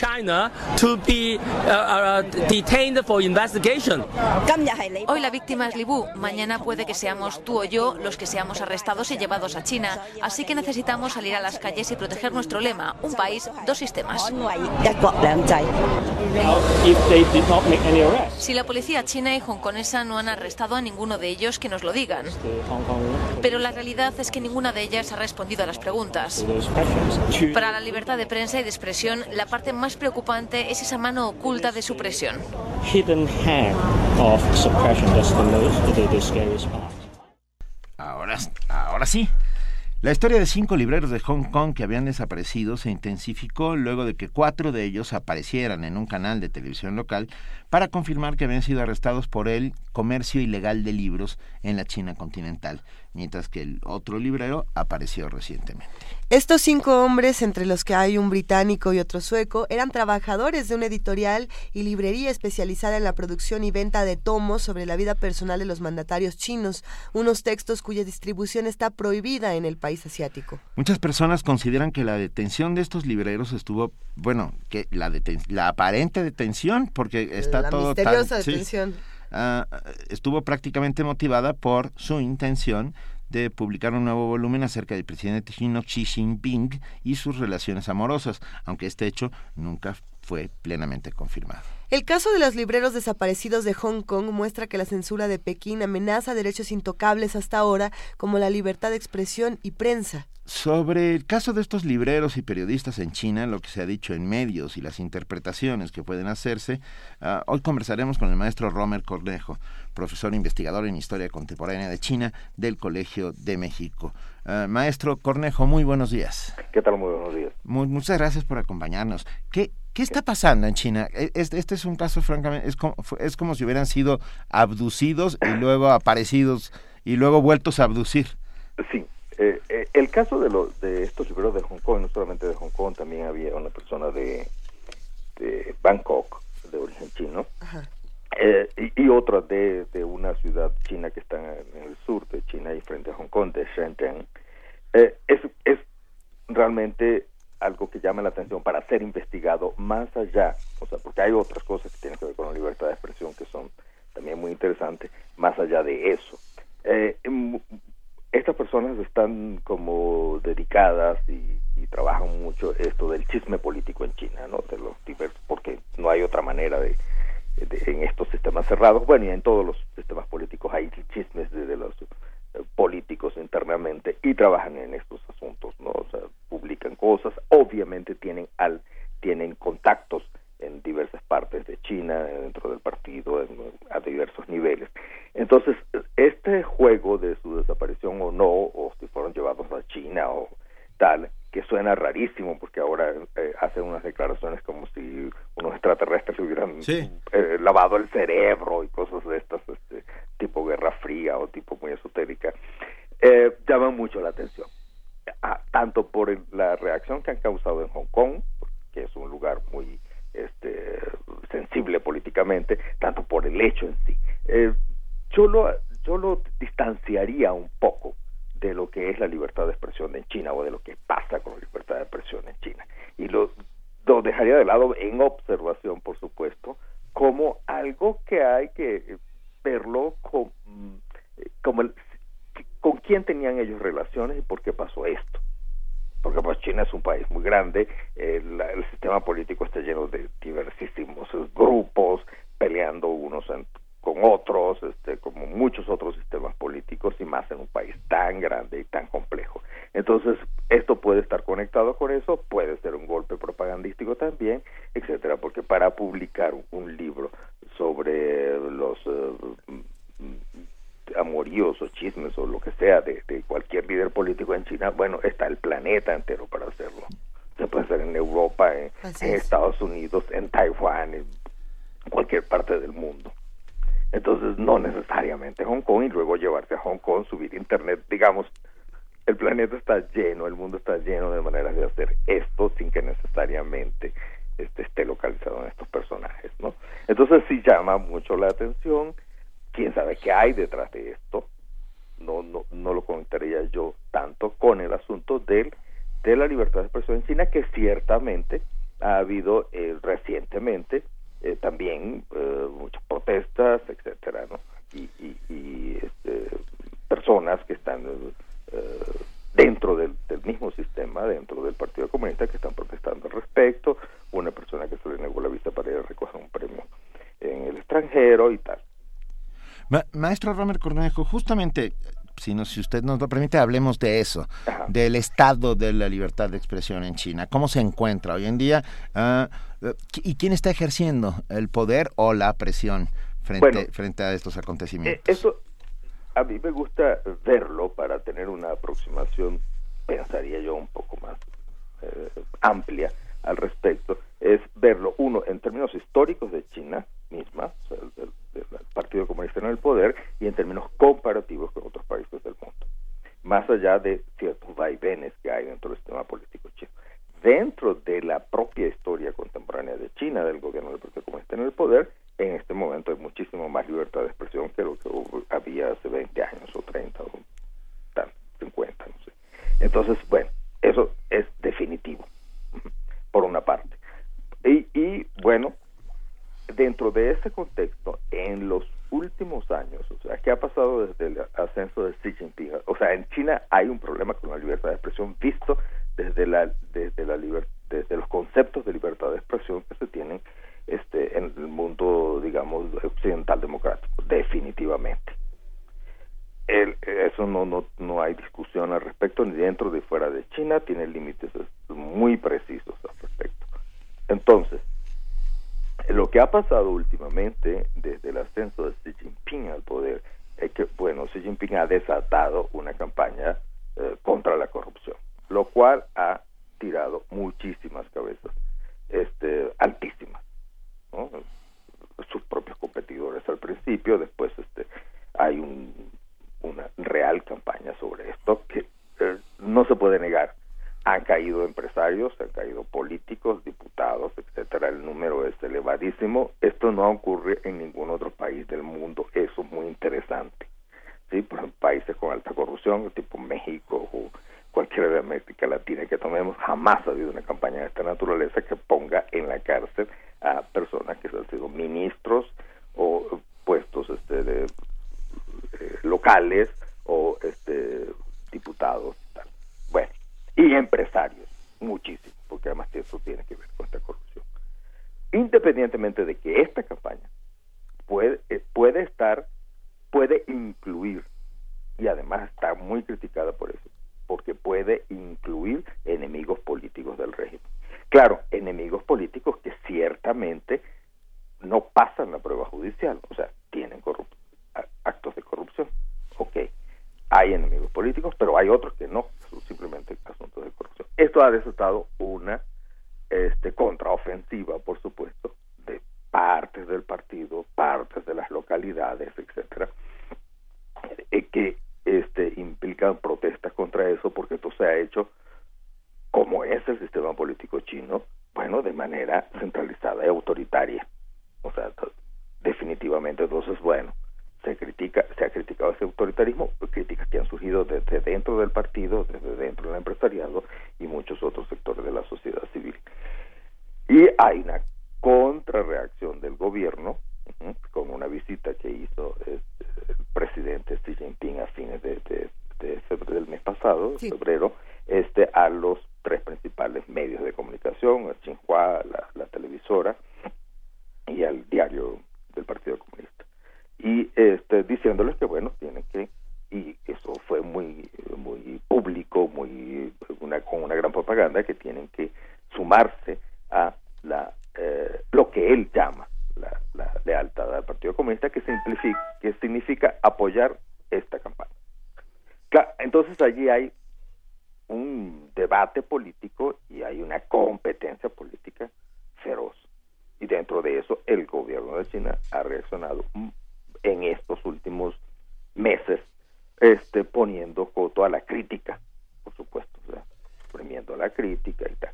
Sin embargo cuando uno observa por ejemplo el número de periodistas presos o el número de periodistas muertos a pesar del tamaño de, de ser diez veces mayor que México bueno por supuesto que son menos que en México.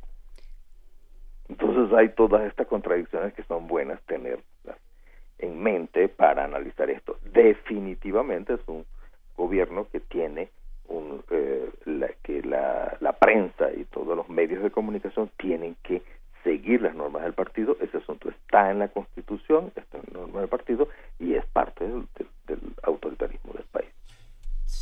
Sí, me, me, me, quedé pensando en Hong Kong, eh, maestro Romer Cornejo. Uh, sigue siendo una suerte, perdón por la expresión, de chipote en el en el en el en términos muy técnicos. eh, muy en términos muy literalmente muy técnicos no uh, como que todavía no acaba de ser uh, parte de la China continental y no hablo de una de un tema geográfico sino de sino de, de, estar bajo administrativo o bajo la égida del Partido Comunista Chino. Mantiene una, un cierto grado de independencia es así sí sí sí. Sí Mire, el, el, el, caso de Hong Kong, Hong Kong es parte de China, el, goberna, el gobernador de Hong Kong lo nombra el Congreso de China, o sea que está obviamente mayoritariamente controlado por el Partido Comunista. Y este mm, y digamos los asuntos exteriores algunos asuntos de política interna y tal los eh, controla eh, se controlan desde Beijing Sin embargo, es un lugar que tiene una enorme este, libertad y libertad de expresión. O sea, las manifestaciones que veíamos hace rato, de, que ustedes presentaron al principio, si uno lee la prensa de Hong Kong, los libros que se publican allí, etcétera, Así es. bueno, es, es este bastante eh, libre. Eh, y lo que protestan los hongkoneses o un grupo de Hong Kong. Lo que pasa es que Hong Kong tradicionalmente ha sido un lugar donde se han concentrado eh, la- todos estos movimientos anticomunistas dirigidos tanto a China como a la región, digamos, antes, antes de, de- del 97, de pasar a la, la- de regresar, digamos, a China. Entonces, bueno, estos elementos quedan allí. Y bueno, es un lugar donde se discute de todo. La gran protesta de los de los hongkoneses en, en este momento, o de estos sectores de Hong Kong que protestan en contra de esto, es el, el nombramiento del gobernador. ¿Sí? Que para el nombramiento del gobernador tiene muchísima fuerza eh, la, la- o la última palabra del Congreso de China y no es un nombramiento, digamos, este mm, voto por voto dentro de Hong Kong, sino que ellos eligen a algunos miembros y luego pasa esto al Congreso. Eso es su, su gran asunto, pero el, la vida en Hong Kong y lo que se publica allí, lo que sale en la prensa y los libros y tal, es completamente este, libre. Este, este caso de, de los libreros también se puede relacionar eh, muy, muy, muy cercanamente con el caso de la revista Kaijin, esta revista económica independiente que Ah. denunció haber sido censurada No. precisamente la semana pasada, aunque son asuntos distintos, ¿no? No, nada que ver. Nada que O ver. sea, yo lo ¿seguro? separaría muchísimo. La revista Saijin este, es una revista, eh, digamos, oficial del, del gobierno, para decirlo en esos términos. ¿sí? De China. Sí, sí, sí. que está como destinada, y es una revista que ha tenido bastante libertad de expresión y todo este asunto, como destinada a, a una crítica academicista y a una presentación, o sea, no, no, no siempre crítica academicista de Ajá. este, los asuntos de China. Y ocurre, u- ocurrió un incidente específico en el cual Tsai Jing hace, eh, se publica un artículo que este fue muy criticado y luego sacado de la de publicación por por el gobierno. Entonces la misma revista este critica esto de una manera este muy clara y ha seguido publicando sus asuntos, algunos críticos, algunos no, pero esto ocurrió, la, la censura de un, de un texto dentro de esta revista, y es una revista bastante libre y, ojo, es del gobierno de China. Ok. Venga, pues maestro Romer Cornejo, profesor investigador de Historia Contemporánea de China del Colegio de México, muchas gracias por estar esta mañana con nosotros. Seguiremos muy pendientes de lo que suceda, a ver si vuelven a aparecer o desaparecer libreros Sí, chinos. libreros en China o en Bangkok. O en Bangkok. O en otros lugares o en Shenzhen. Venga, Son pues, varios. muchísimas gracias. Ah, que esté muy bien. Ah, Buenos días. y nosotros nos, nos vamos a ir a una pausa, pero no sin antes invitarlos a la presentación del disco Nostalgias de nuestros amigos de Infortunio Tango Dúo. Será hoy a las 8 de la noche en el Museo Nacional de Arte, en el Salón de Recepciones. La entrada es libre, con boleto de control de acceso, o sea, hay que llegar, ahí les darán un boleto y podrán entrar. Y los presentadores son Juan Carlos Laguna Millán, Freddy Potenza y Paco Barrón, y de invitados especiales. De invitados especiales va a estar eh, Leonardo de Aquila y Antonio Alema. Bueno. Así que va a estar bueno. Nuestros amigos de Infortunio Tango Dúo son Javier Noyola Zarazúa al bandoneón y César Lira a la guitarra. César Lara en la guitarra, Perdón, un abrazo para ellos. Perdón, perdón, me quité los lentes un segundo. No, no, no, nos da mucho César gusto. Lara, César por, Lara. Por Infortunio Tango Dúo. Vamos a escuchar Corazón al Sur, aquí en primer movimiento.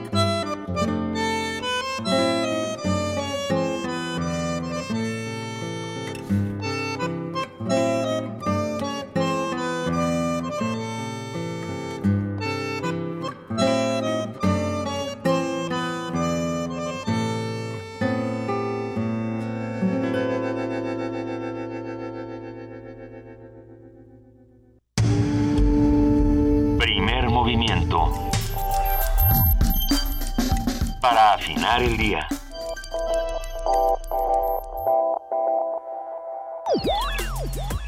Son peludas, son patonas y tienen muchos ojos. Las hay de varios tamaños y colores. Sin embargo, es común que entre más pequeñitas y sigilosas sean más peligrosas. Estamos hablando de las arañas, bichos que por su andar enigmático han sido protagonistas no solo de nuestras peores pesadillas, sino también de muchas películas de terror. Las vemos todos los días, pero ¿qué sabemos de ellas? La maestra Griselda Montiel Parra, técnica de la Colección Nacional de Arácnidos, las conoce bien. Presentan quelíceros, palpos y lo más importante, cuatro pares de patas. Y la morfología va cambiando en cada uno de los órdenes. Y digamos que la diversidad es bastante grande. Hasta el conteo del día de hoy que salió una publicación con una especie nueva, tres especies nuevas de opiliones, se tiene alrededor de unos 5.850 especies de arácnidos para México. En el Instituto de Biología de la UNAM se tiene el resguardo de todas las arañas que se conocen en el país, además de la subclase Acari. En los últimos años se han descubierto muchas especies nuevas, gracias al trabajo de investigadores y alumnos. A decir de Montiel, aún falta mucho por explorar para enriquecer esta colección. Tenemos vínculos con otras colecciones estatales. Por ejemplo, tenemos el CIPNOR, eh, que está en Baja California, que básicamente son colecciones regionales. Ellas en el CIPNOR se encargan de la fauna del norte, principalmente Baja California y, Sinaloa. Pero hay zonas de la parte norte en las que desconocemos cuál es la diversidad total de arácnidos en esos estados. La colección se encuentra en constante movimiento. La maestra Montiel compartió con Radio UNAM cómo se recolectan estos insectos. Nosotros lo que hacemos es, si hay un proyecto de investigación, salimos a colectar y colectamos todos, colectamos de todo, para también optimizar recursos. Entonces ahora no se vale que ah, yo nada más arañas.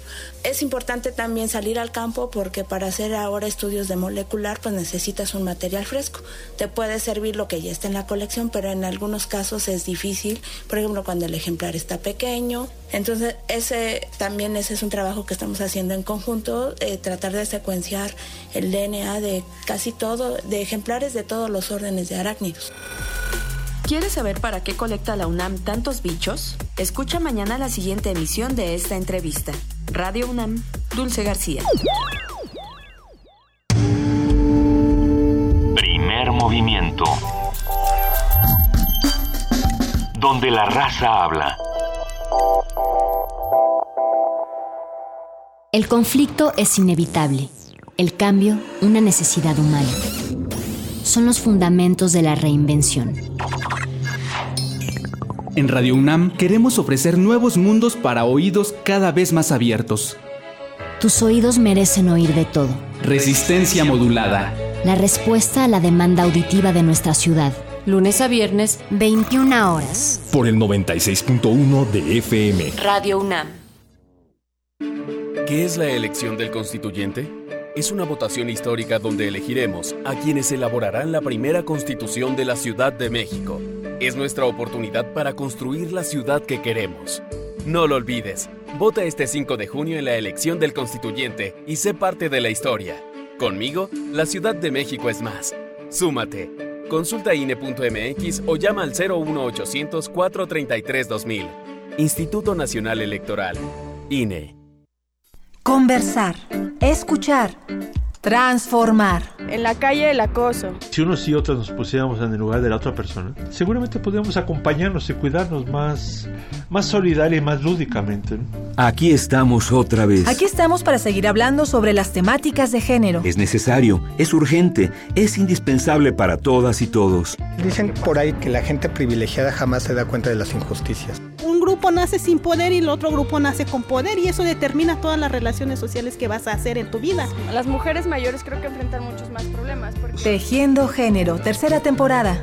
Escúchanos a las 13.30 horas por el 96.1 de FM. 15 minutos diarios de lunes a viernes. Invitan el Instituto Nacional de las Mujeres, el Programa Universitario de Estudios de Género y Radio UNAM.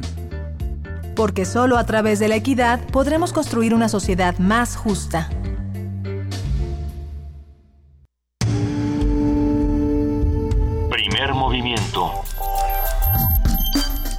Información azul y oro.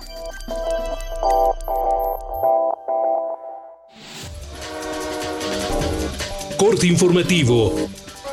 Carlos Santamaría, el niño de 9 años que se graduó del diplomado Química Analítica que imparte la UNAM, recibió un reconocimiento en la Cámara de Diputados. Jesús Zambrano, presidente de los legisladores, dijo que Carlos es un ejemplo nacional de constancia y dedicación.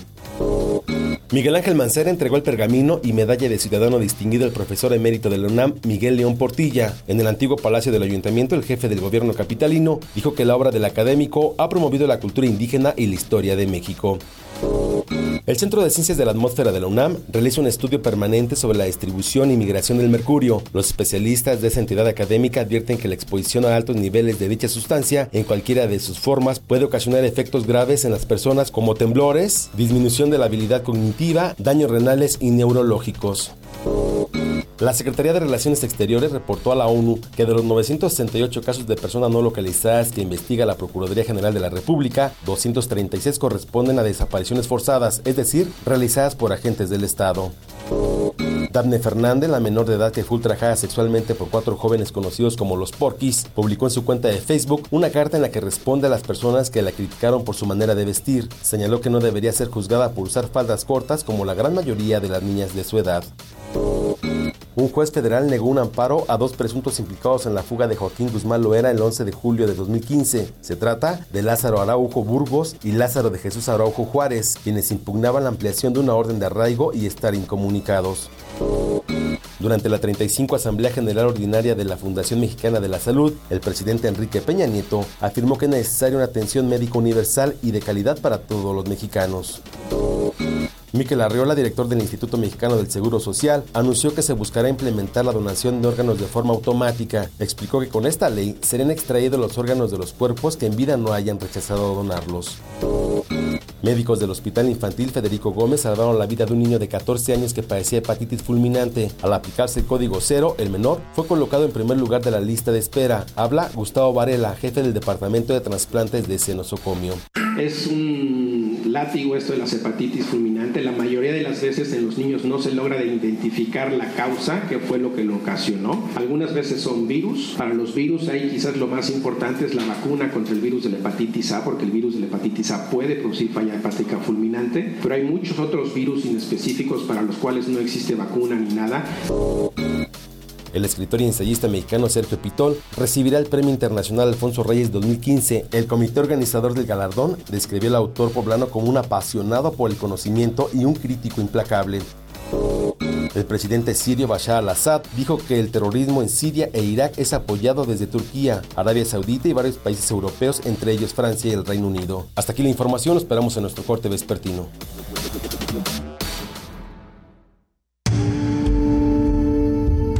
Informativo. Donde todos rugen, el puma ronronea.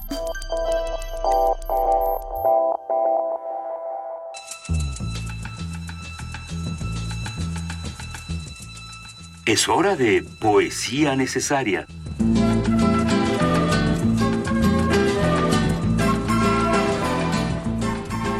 Llegó el momento de poesía necesaria aquí en primer movimiento y Juana Inés de esa nos tiene preparada una sorpresa.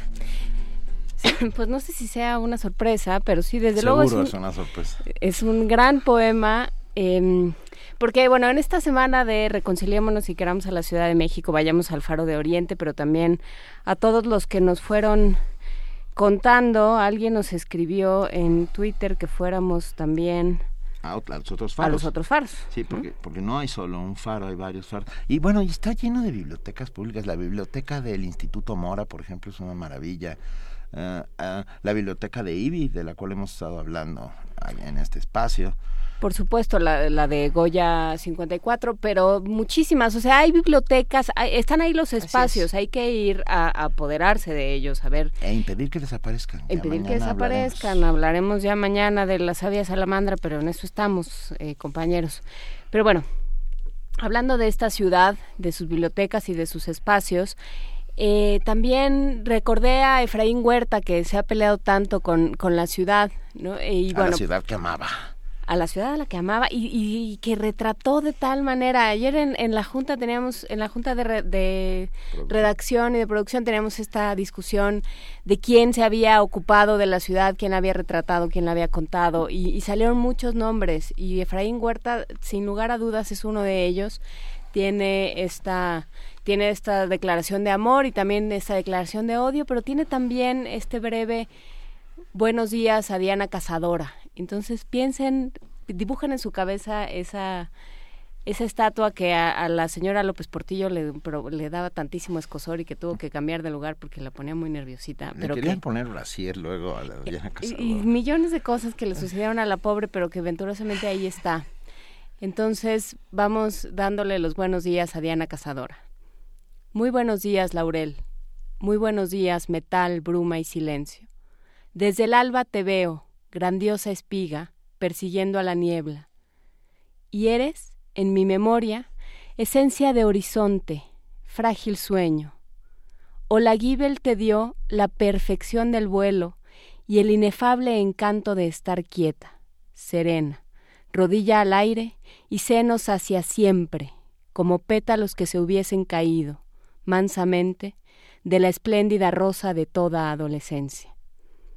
Muy buenos días, oh selva, laguna de lujuria, helénica y ansiosa. Buenos días en tu bronce de violetas broncíneas. Y buenos días, amiga, para tu vientre o playa donde nacen deseos de espinosa violencia. Buenos días, cazadora, flechadora del alba, diosa de los crepúsculos.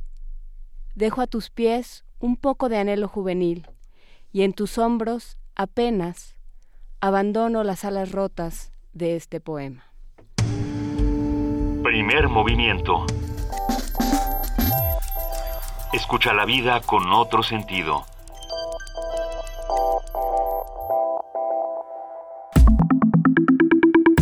La mesa del día. Yo soy Leonardo del Paso, el asesino. Lo que yo decía, señor juez, ahí está el detalle. Como yo dije, qué casualidad, por un perro que a lo mejor era gato y este lo traiba, y ahora de que no y que sí, que a lo mejor ahora ya llegó, pues total, yo creo, ¿no? Claro, ya llegó. ¿A poco yo iba? Y luego el prestigio profesional, y luego el perro y el gato y el oro. Yo ni modo, yo, siempre lo he dicho, y ahí está el detalle. Y, luego el toro que ordeñaron, y, quién, quién mató. Y no aquí está el verdadero Leonardo, y no este es inocente, el otro Leonardo también. Y yo ni modo, yo siempre lo he dicho, y ya está, y claro, ya está el golpe, ¿o no? Ahí está el detalle, señor juez. ¿Y estos qué dijeron? Porque, total, usted, yo, nosotros, y no, no, señor. Las cosas por su propio peso. La justicia viene para acá, nosotros allá, y estos acá. Además, usted, viejito, nunca se raja. Ay, mira cómo eres. Pero ¿y hoy qué? ¿Verdad que no? Igual que sí. Una, una tanteada. Ahí está el detalle de veras. Pero ¿y la identificación? ¿O los dos van siendo Leonardos? ¿Y y por lo... Por, ¿Por qué no lo dijo antes? Porque arreglado a que desde el principio, porque nosotros, ¿verdad? Desde el punto que dijimos, por, con razón decía que perro, ¿eh? ¿O no? Ahora sí, lo ven, todo aclarado. Si hablando en cristiano se entiende la gente, ¿o no? Bueno, todo arreglado. Cantinflas queda en libertad. Eh, un juicio oral sui generis eh, oímos un fragmento de ahí está el detalle del año 1940 dirigida por Juan Bustillo Oro producida por Jesús Grobas con guion de Humberto González Landero y Bustillo Oro y protagonizada por supuesto por Mario Moreno Cantinflas Joaquín Pardavé y Sara García con esto arrancamos nuestra mesa del día. Hablaremos de juicios orales. Los juicios orales en México surgen como una necesidad de formar de manera sustancial el sistema de justicia penal. Así se va a reformar. A través de ello se busca que el acusado sea juzgado en una audiencia pública con la presencia del juez que ha de dictar su sentencia en el mismo momento en el que esté desarrollando la audiencia y a la vista de un público presente. Los juicios orales son protagonistas dentro del nuevo sistema de justicia penal. El proceso está basado en los principios de oralidad, inmediación, concentración, continuidad, contradicción y publicidad. Con este modelo de justicia penal de corte acusatorio se pretende transparentar la actuación de nuestras autoridades. Una crítica sugiere que los juicios orales se implementaron en México para abrir las puertas a los grandes bufetes al estilo estadounidense. Sin embargo, es preciso analizar con más detenimiento su funcionalidad. Por ello, hoy vamos a platicar sobre la dinámica y las complicaciones de los juicios orales. Para ello nos acompaña en la línea Carlos Natarén, él es doctor en Derecho Procesal por la Universidad Complutense, nuevo coordinador de Centro de Investigación de la Universidad Autónoma de Chiapas. Carlos Natarén, muy buenos días, ¿cómo estás? tal? Muy buenos días. Muchísimas gracias por invitarme. Mira, muchas gracias a ti, Carlos. Ya, ya estuviste una vez con nosotros, vuelves a estar, lo agradecemos mucho. Eh, llevamos menos de un mes ya con juicios orales en el país. ¿Qué, podemos saber hasta ahora sobre cómo, son, cómo funcionan y si han funcionado, pues? Bueno, pues la verdad es que muchas gracias por, por invitarme. Estaba yo viendo que, que este programa se dedica a lo importante, no solo a lo urgente, y yo creo que este es un tema donde se une lo importante y lo urgente, porque la justicia es un tema de día a día para todos los ciudadanos es como un seguro de coche. No lo ves y no lo necesitas hasta que pasa un accidente y entonces te ves ahí. Y estamos a 80 días de que inicie obligatoriamente en todo el país el 18 de junio de este año. Pero llevamos en el México con sistema desde el 2007. En enero del 2007 empezó en Chihuahua, en septiembre empezó en Oaxaca y gradualmente han entrado todos los estados. En Ciudad de México, por ejemplo, pues empezó el 16 de enero de 2015, pero en el Estado de México hay regiones que están desde el primero de octubre del 2009. Y bueno, ¿qué podemos ver ahí? Ahí tenemos cosas buenas y cosas malas, como todo. Hay, resultados exitosos y, cosas donde tenemos que mejorar. ¿En qué cosas hemos, eh, hemos avanzado y en cuáles no? Mira, empecemos por lo que es indudablemente muy bueno, la Defensoría Pública. Cuando no tienes dinero, cuando no tienes educación, cuando no sabes cuáles tus derechos y estás metido en un proceso penal, la situación puede ser muy, muy seria. No solo para ti, sino para tu familia. Significa crisis familiar, crisis económica. Y en ese sentido, la Defensoría Pública es una herramienta de justicia social impresionante. Antes de la reforma, lo que teníamos eran defensores públicos que estaban ahí solo de membrete, que a un abogado le daban 500 asuntos al mes, lo cual es imposible. Les daba tiempo solo para escoger el machote que iban a presentar, machote A, machote B, machote C, si te iba bien. Y en ese sentido, pues no había verdaderamente quien te defendiera.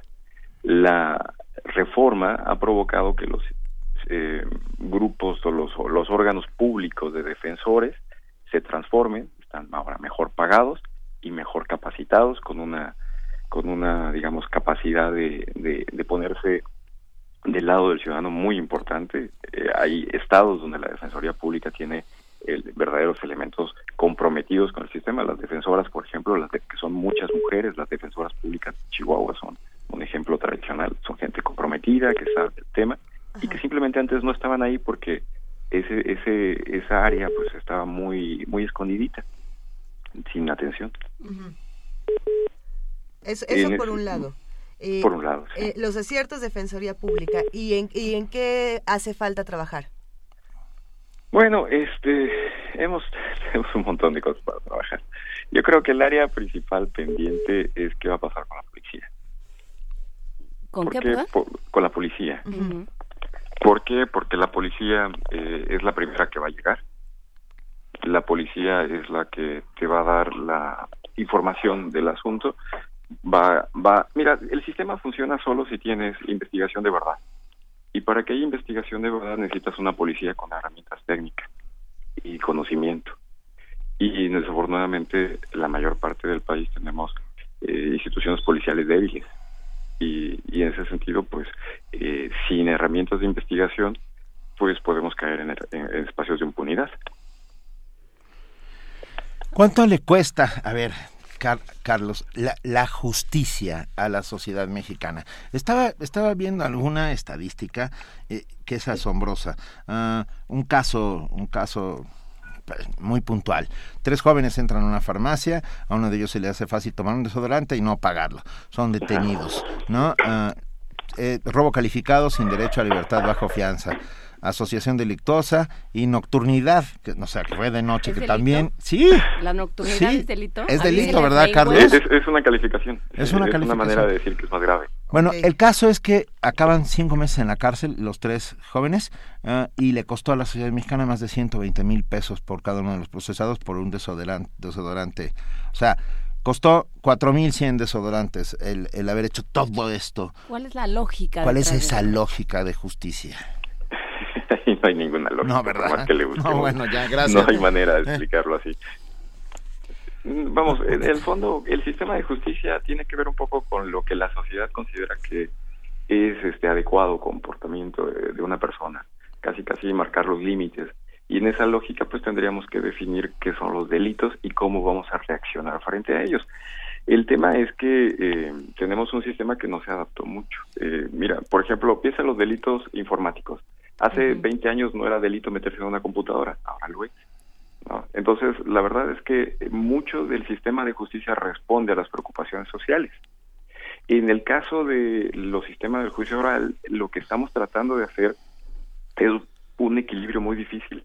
Quieres un sistema que proteja los derechos de aquella persona que sea acusada inadecuadamente y al mismo tiempo eh, quieres un sistema que reaccione contra la criminalidad.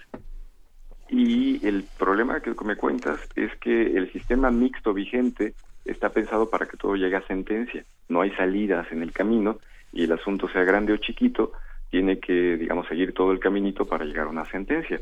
El, nuevo modelo, entre la lógica que trae, es poner ya no el interés del Estado y de la sociedad al frente, sino también el interés de los particulares.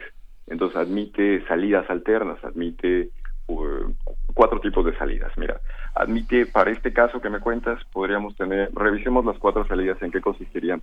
La primera es una mediación, es decir, que llegue un arreglo entre la víctima y los acusados, el imputado. Es decir, en este caso que los muchachos pagaran el daño y eh, después de eso que se comprometieran algunos elementos, no sé, a no volver a llegar a la tienda y podría, si hay, si no hay daños personales y violencia, podría haber terminado ahí. Ok. Eh, otra salida distinta es la suspensión condicional del proceso. La suspensión condicional es, eh, durante un tiempo vas a cumplir una serie de condiciones que el juez te va a poner. Por ejemplo, eh, si fue en estado de ebriedad, entrar a alcohólicos anónimos o, o ir a la escuela, y- por un periodo que va de uno a tres años. Si cumples con eso, el proceso se termina y no hay sanción. Ahí la dificultad es darle seguimiento para ver que cumplan con las condiciones, pero en caso de que hubiera la manera de darle seguimiento, pues podríamos tener una salida muchísimo mejor porque tendrías garantizado eh, que pues resolvemos el conflicto detrás sin necesidad de estar gastando cuatro mil el gasto de cuatro mil desodorantes, ¿no? Otra salida más es eh, los criterios de oportunidad. Esto es una facultad del Ministerio Público, o sea, la- del, de la- del órgano que acusa. La decisión del Ministerio Público es, en este caso en concreto, no vale la pena continuar. Aunque podría yo seguir, dice el Ministerio Público, aunque podría realizar la acusación concreta, aunque podría, podría decidir, vamos a llevar al juicio. Este, en este caso, eh, lo que hacen es, no vamos a acusar. Ok. Y entonces eso es, por eso se llama criterios de oportunidad, es decir, simplemente vamos a tirar el, el, el asunto y ya se queda así. Esos criterios de oportunidad están reglados en el, en el código, se establecen para cuando el daño penal, el, daño a la sociedad es mínimo, cuando hay un daño al, al imputado que ya hace innecesario un segundo castigo, eh, cuando colabora el imputado con el, con el sistema de justicia, o básicamente eh, eh, cuando hay demasiados asuntos, piensa por ejemplo en la Mata Viejitas, pusieron 600 años de prisión, la verdad es que no necesitas llegar a, a 13 acusaciones de homicidio, ¿no? En- ese es el ese es digamos el criterio de oportunidad tendrías tres entonces. La mediación o sea los acuerdos entre víctima y imputado luego la suspensión condicional del proceso y estos que son los criterios de oportunidad. La última es si hay sentencia es un abreviado es decir la gente acepta su responsabilidad y ya eh, se van por la mínima o por una digamos un descuento en la sentencia. En vez de ponerte la, la ya ves que todo delito tiene una especie de abanico en la en en la sanción posible entre eh, la mínima y la máxima. Bueno sobre la mínima se le hace un descuento y este eh, el ministerio público gana porque garantiza tener una condena y el acusado gana porque la medida obtiene una sanción mínima ¿no? eso eh, o, o mucho menor a la mínima y eso en muchos casos se puede traducir en evitar la cárcel esas son las salidas alternas que el sistema nuevo introduce y que el anterior no tenía y que permiten entonces este, evitar este tipo de, de absurdos como el que me están platicando. Pero, ¿y qué hace uno frente a comentarios como los que hemos escuchado de que este sistema deja sueltos a los culpables? Bueno, es que aquí el punto en particular es que todas estas salidas, y como que lo mencionas porque no lo había dicho, es todas estas salidas están condicionadas a una cuestión, que, la víctima tenga una plena reparación del daño. Es decir, eh, y, no, y no procede para todos los delitos, pero lo que se espera es que eh, el- en vez de estar esperando a que llegue la sentencia y le toque eh, pues eh, esperar un año dos años y después de eso cobrar a ver si se puede cobrar y sin incentivos para que te paguen por parte de la gente que se va a la cárcel pues en este caso puedes obtener una reparación del daño en menos de en unos meses no ese esa es la ventaja que tienes como víctima dependiendo del, del asunto. Ahora sobre el tema de los culpables es una crítica que se hace a esta reforma no solo en México sino en América Latina. Y tiene mucho que ver con un poco de la cultura que tenemos eh, la idea es que lo que está detrás, estamos acostumbrados a que el que sea acusado, sin esperar a que sea verdad o mentira o que tengamos pruebas sobre ellos, vaya a la cárcel. Y lo que deberíamos estar más bien acostumbrados es que estás a- que tienes el derecho a que mientras te acusan, tienes derecho a defenderte en libertad. Y a partir de, y que la excepción a esa, a esa situación, en casos en que de plano si te dejo salir no te vuelvo a ver, pero muy contados, o eh, en los casos en que si sales vas a poner en peligro a la, a la víctima o vas a impedir la investigación adecuadamente, pues en esos casos se habrá prisión preventiva. Pero en México estamos muy acostumbrados a que la gente que es acusada se quede en prisión. Y eso es una de las eh, que cambia profundamente y eso es una de las críticas primeras. Si, si la persona que asaltó a mi tía ayer, este, porque estaba borracho, sigue, lo veo de nuevo mañana en el mismo puente, borracho igual, pues sí me, puede molestar. Lo que tendría yo que entender es que lo que pasó con esta persona es que era la primera vez que lo agarraban y entonces le dieron el derecho a salir y a defenderse en libertad, pero el proceso continúa y si lo encuentran responsable, pues así le pondrá una sanción. Y, y si lo vuelven a agarrar haciendo lo mismo, ya no tendrá el beneficio de salir como lo tuvo la primera vez. Pero, a ver, Car- Carlos Natarén, con, todas estas salidas que nos estás contando, ah, ¿no se victimiza más a las víctimas? Ah, quiero decir, los, los presuntos culpables tienen una gama amplia de posibilidades para evadir la acción de la justicia o para que sea más expedita o, men- o menos dura, no sé, llamémosla como quieras. Pe- Pero, ¿y las víctimas? Como nos dice Rafa Olmedo que nos escribe, es, ¿qué salidas tiene? ¿Qué salidas tienen en, en- La víctima, términos es de justicia? eh, yo, yo creo que eh, aquí hay que verlo en términos reales, cómo está funcionando hoy el sistema. En el mixto vigente, la víctima es el gran olvidado. En el mixto de hoy, la víctima no tiene casi ningún derecho más que pedir la reparación del daño y eso hasta que llega a la sentencia.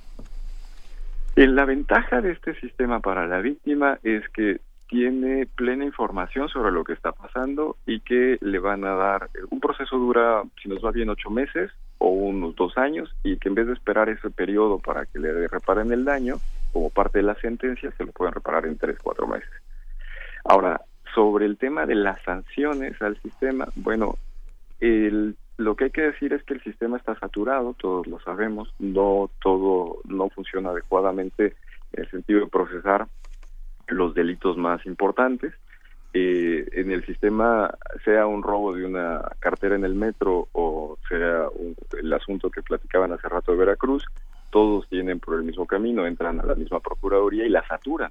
La idea de estas salidas es quitarle, eh, digamos, el, el, gran mundo de detalles para que se pueda concentrar la investigación en los delitos importantes, en los delitos que a la sociedad le importan y entonces castigar y eso sí, castigar eh, adecuadamente a quien a quien a quien cómo se llama lo, merezca. En el tema por ejemplo los criterios de oportunidad a mí me valdría la pena eh, negociar eh, una sanción menor con un imputado si a cambio de eso voy a agarrar al líder de la banda y a todos los demás.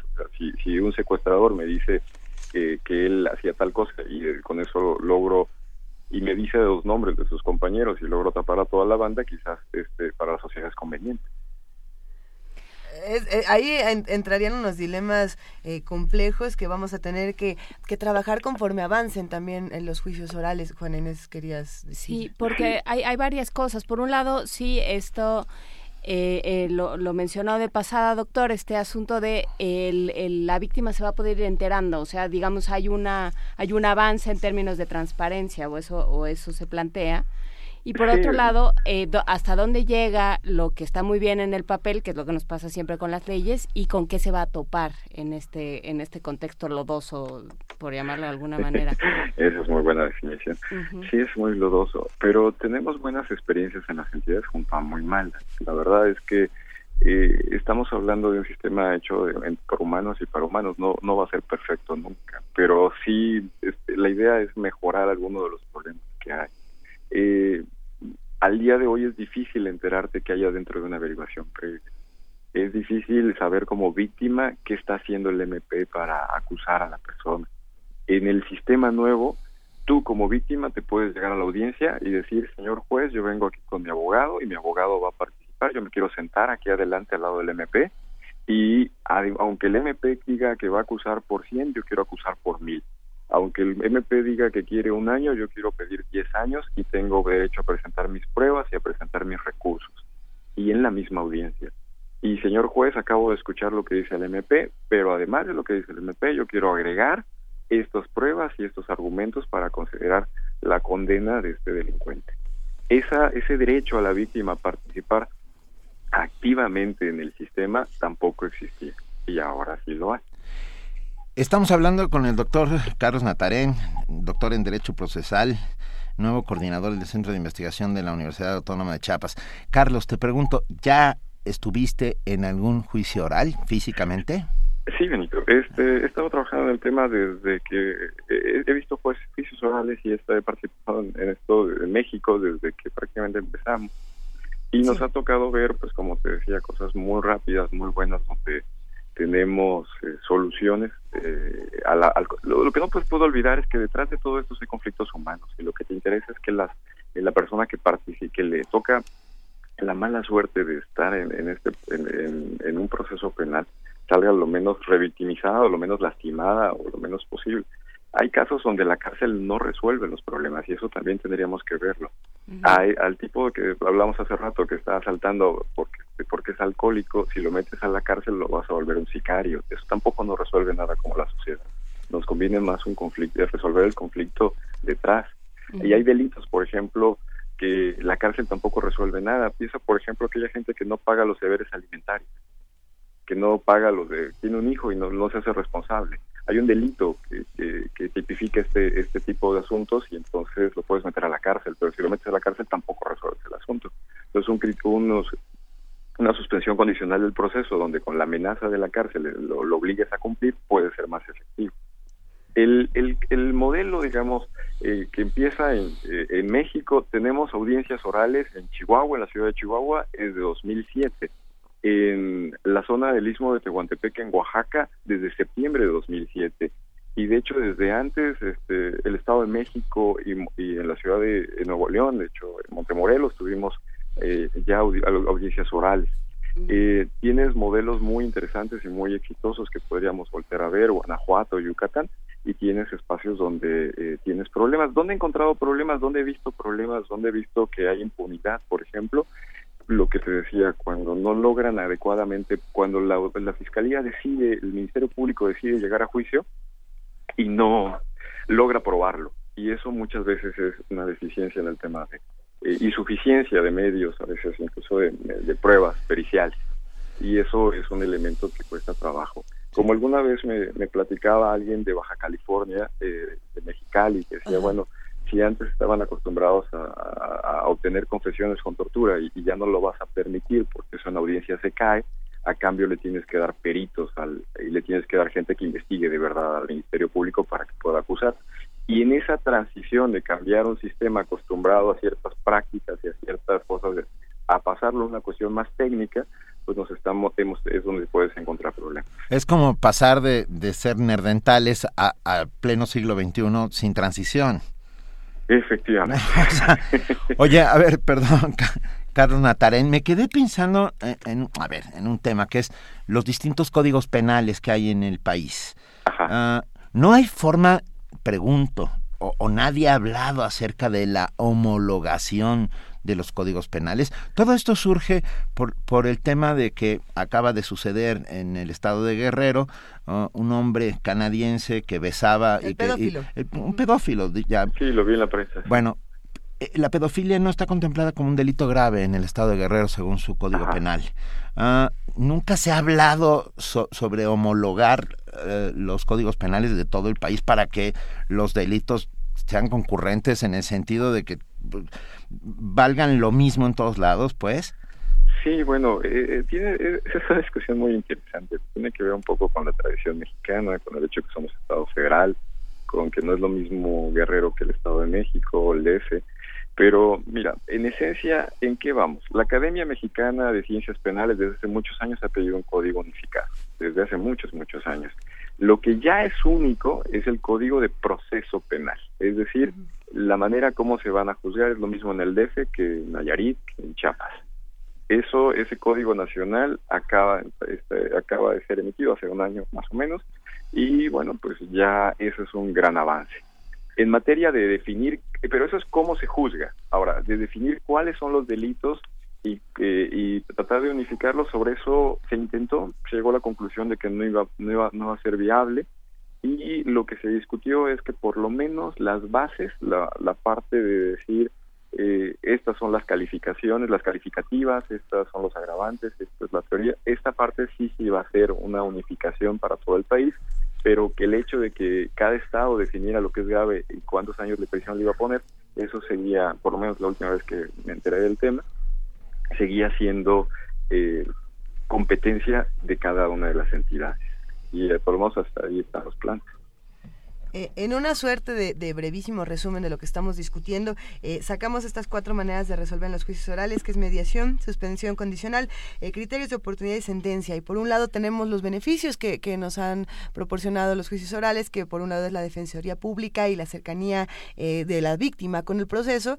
Y, y lo que hacía lo que hace falta trabajar es policía, eh, el asunto de que la cárcel no está resolviendo los problemas y cambiar torturadores por investigadores. Más o menos hasta ahí vamos. Pero eso es magnífico. en, en esta suerte de- muy bueno. del mini resumen. Eh, pero si no resolvemos, por ejemplo, de entrada el asunto de la investigación y la policía, nada de lo que va hacia adelante de cualquier manera aplica, ¿o sí?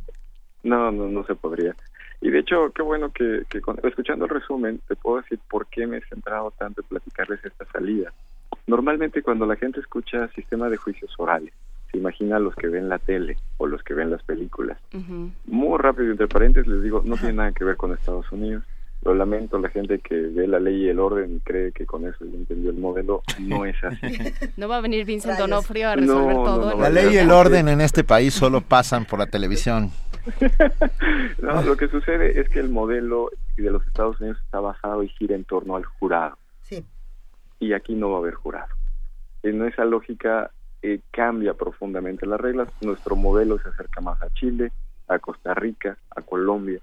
Y es un proceso que ha empezado allá desde hace 20 años, porque eso, el, sistema de justicia penal no deja satisfechos ni a los que acusan, ni a los que son acusados, no hay, es difícil hacer justicia. De hecho, hay un profesor argentino que dice que en América Latina el proceso penal es una máquina trituradora de carne pobre, Eh, tanto víctimas como de sí, por supuesto. Y entonces, en esa lógica, el modelo vino cambiando a América Latina, México lo empieza a hacer en 2004, y nuestro modelo, cuando la gente escucha juicios orales, piensa que va a ser todo juicio.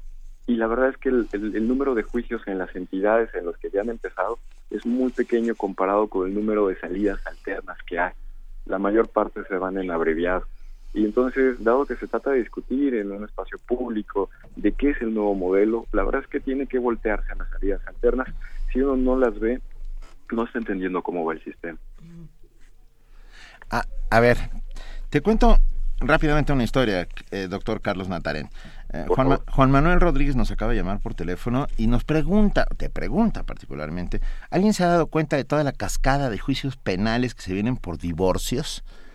Ah, ¿Eso no va a llenar los, la- la- las salas de juicios orales? Pre- Él, él lleva tiempo eh, metido en un juicio, pues, es el afectado, no, no es abogado. Y, y- y pregunta que si nadie se ha dado cuenta que vendrá una cascada de, de, de- juicios orales por divorcios, por temas penales. Es que ahí está, el- eh, es justamente el tema de las salidas. Mira, en el mixto vigente todo se va, todo tiene un solo camino, digámoslo así. Empiezas eh, con una averiguación previa, tienes una etapa de instrucción, luego abres una instrucción y luego la etapa de juicio oral y dictan sentencia. Es la única manera. Y entonces, en el nuevo modelo, pues no, tienes una audiencia inicial en la etapa de investigación, que es vinculación a proceso, tienes una audiencia intermedia, que es la audiencia de preparación a juicio, y luego tienes la audiencia de juicio oral en la etapa de juicio oral. Pareciera que es el mismo caminito. Y entonces sí, si todo siguiera ese mismo camino, sí se saturaría. Pero la idea es que a juicio oral, a la etapa de juicio oral, Solo llevemos los asuntos que a la sociedad nos interesa a los asuntos donde queremos que haya justicia y donde efectivamente la, la fiscalía, la procuraduría en turno tenga elementos suficientes para garantizar una condena. Y entonces, para todos los demás asuntos, tipo el desodorante o los divorcios, que eh, lo único que hacen es este, saturar el sistema, pues tendríamos que derivarlos a una salida. Criterios de oportunidad, suspensión condicional o este, mediación o incluso abreviado es la idea es que dejemos para juicio oral asuntos verdaderamente trascendentes. Eh, Yo he visto audiencias de juicio oral sobre, por ejemplo, homicidios en riña. Sometí, eh, me acuerdo de alguno en particular en Macuspana, Tabasco. Entonces, eh, me parece que el sistema en ese sentido, pues sí está pensando en eh, buscar no saturarse. Y luego un elemento más para la transparencia que creo que es importante. Si bien todos los asuntos pueden terminar antes y no llegar a sentencia, todos van a empezar con una audiencia que se llama audiencia de vinculación a proceso. Esa audiencia pública, que es para todos los asuntos antes de que decidan cuál de los caminos van a tomar, es una audiencia donde el MP tiene que llegar y explicar en qué consiste la acusación y qué prueba tiene. En esa lógica ganaríamos muchísimo todos porque para cualquier asunto, el que ustedes imaginen, el que quieran ustedes, el de, el, de Guerrero que me acaban de platicar, el de Veracruz que hablaron hace, tendríamos posibilidades de llegar a la audiencia y entonces enterarnos en detalle de lo que está en el expediente, saber lo mismo que sabe el juez. Y en eso ganamos todos los ciudadanos. Eh, al me ha tocado ver, eh, alguna vez me acuerdo en Quetzaltenango, Guatemala, una audiencia por peculado contra un, contra un presidente municipal. Y créanme que no cabía un alfiler en esa audiencia. O me platicaban de la primera audiencia de relevancia política, creo que era un hijo de un senador en Chile, igual por, creo que fuera por conducir estado de ebriedad, la primera audiencia cuando se fueron a enterar de los detalles, estaba llenísimo. Y po- podemos pensar en muchos casos eh, de celebridades o de personas públicas en este país donde una audiencia inicial, donde tengamos todos los detalles, pues nos beneficiaría a todos. Claro, lo que pasa es que... Hacerlo visible. Va a hacerlo visible, visible. ¿no? Ah. Y empezar a ver, o sea, ya tenemos muchos indicios, ¿no? Volviendo a la, a la malhadadísima frase del, del, fiscal de Veracruz, hay muchos indicios, muchas policías que no funcionan y, y muchas eh, muestras de que la justicia no es igual para todos, ¿no? como, como lo, lo, decía doctor Natarén. Entonces va a haber que sí. trabajar un montón.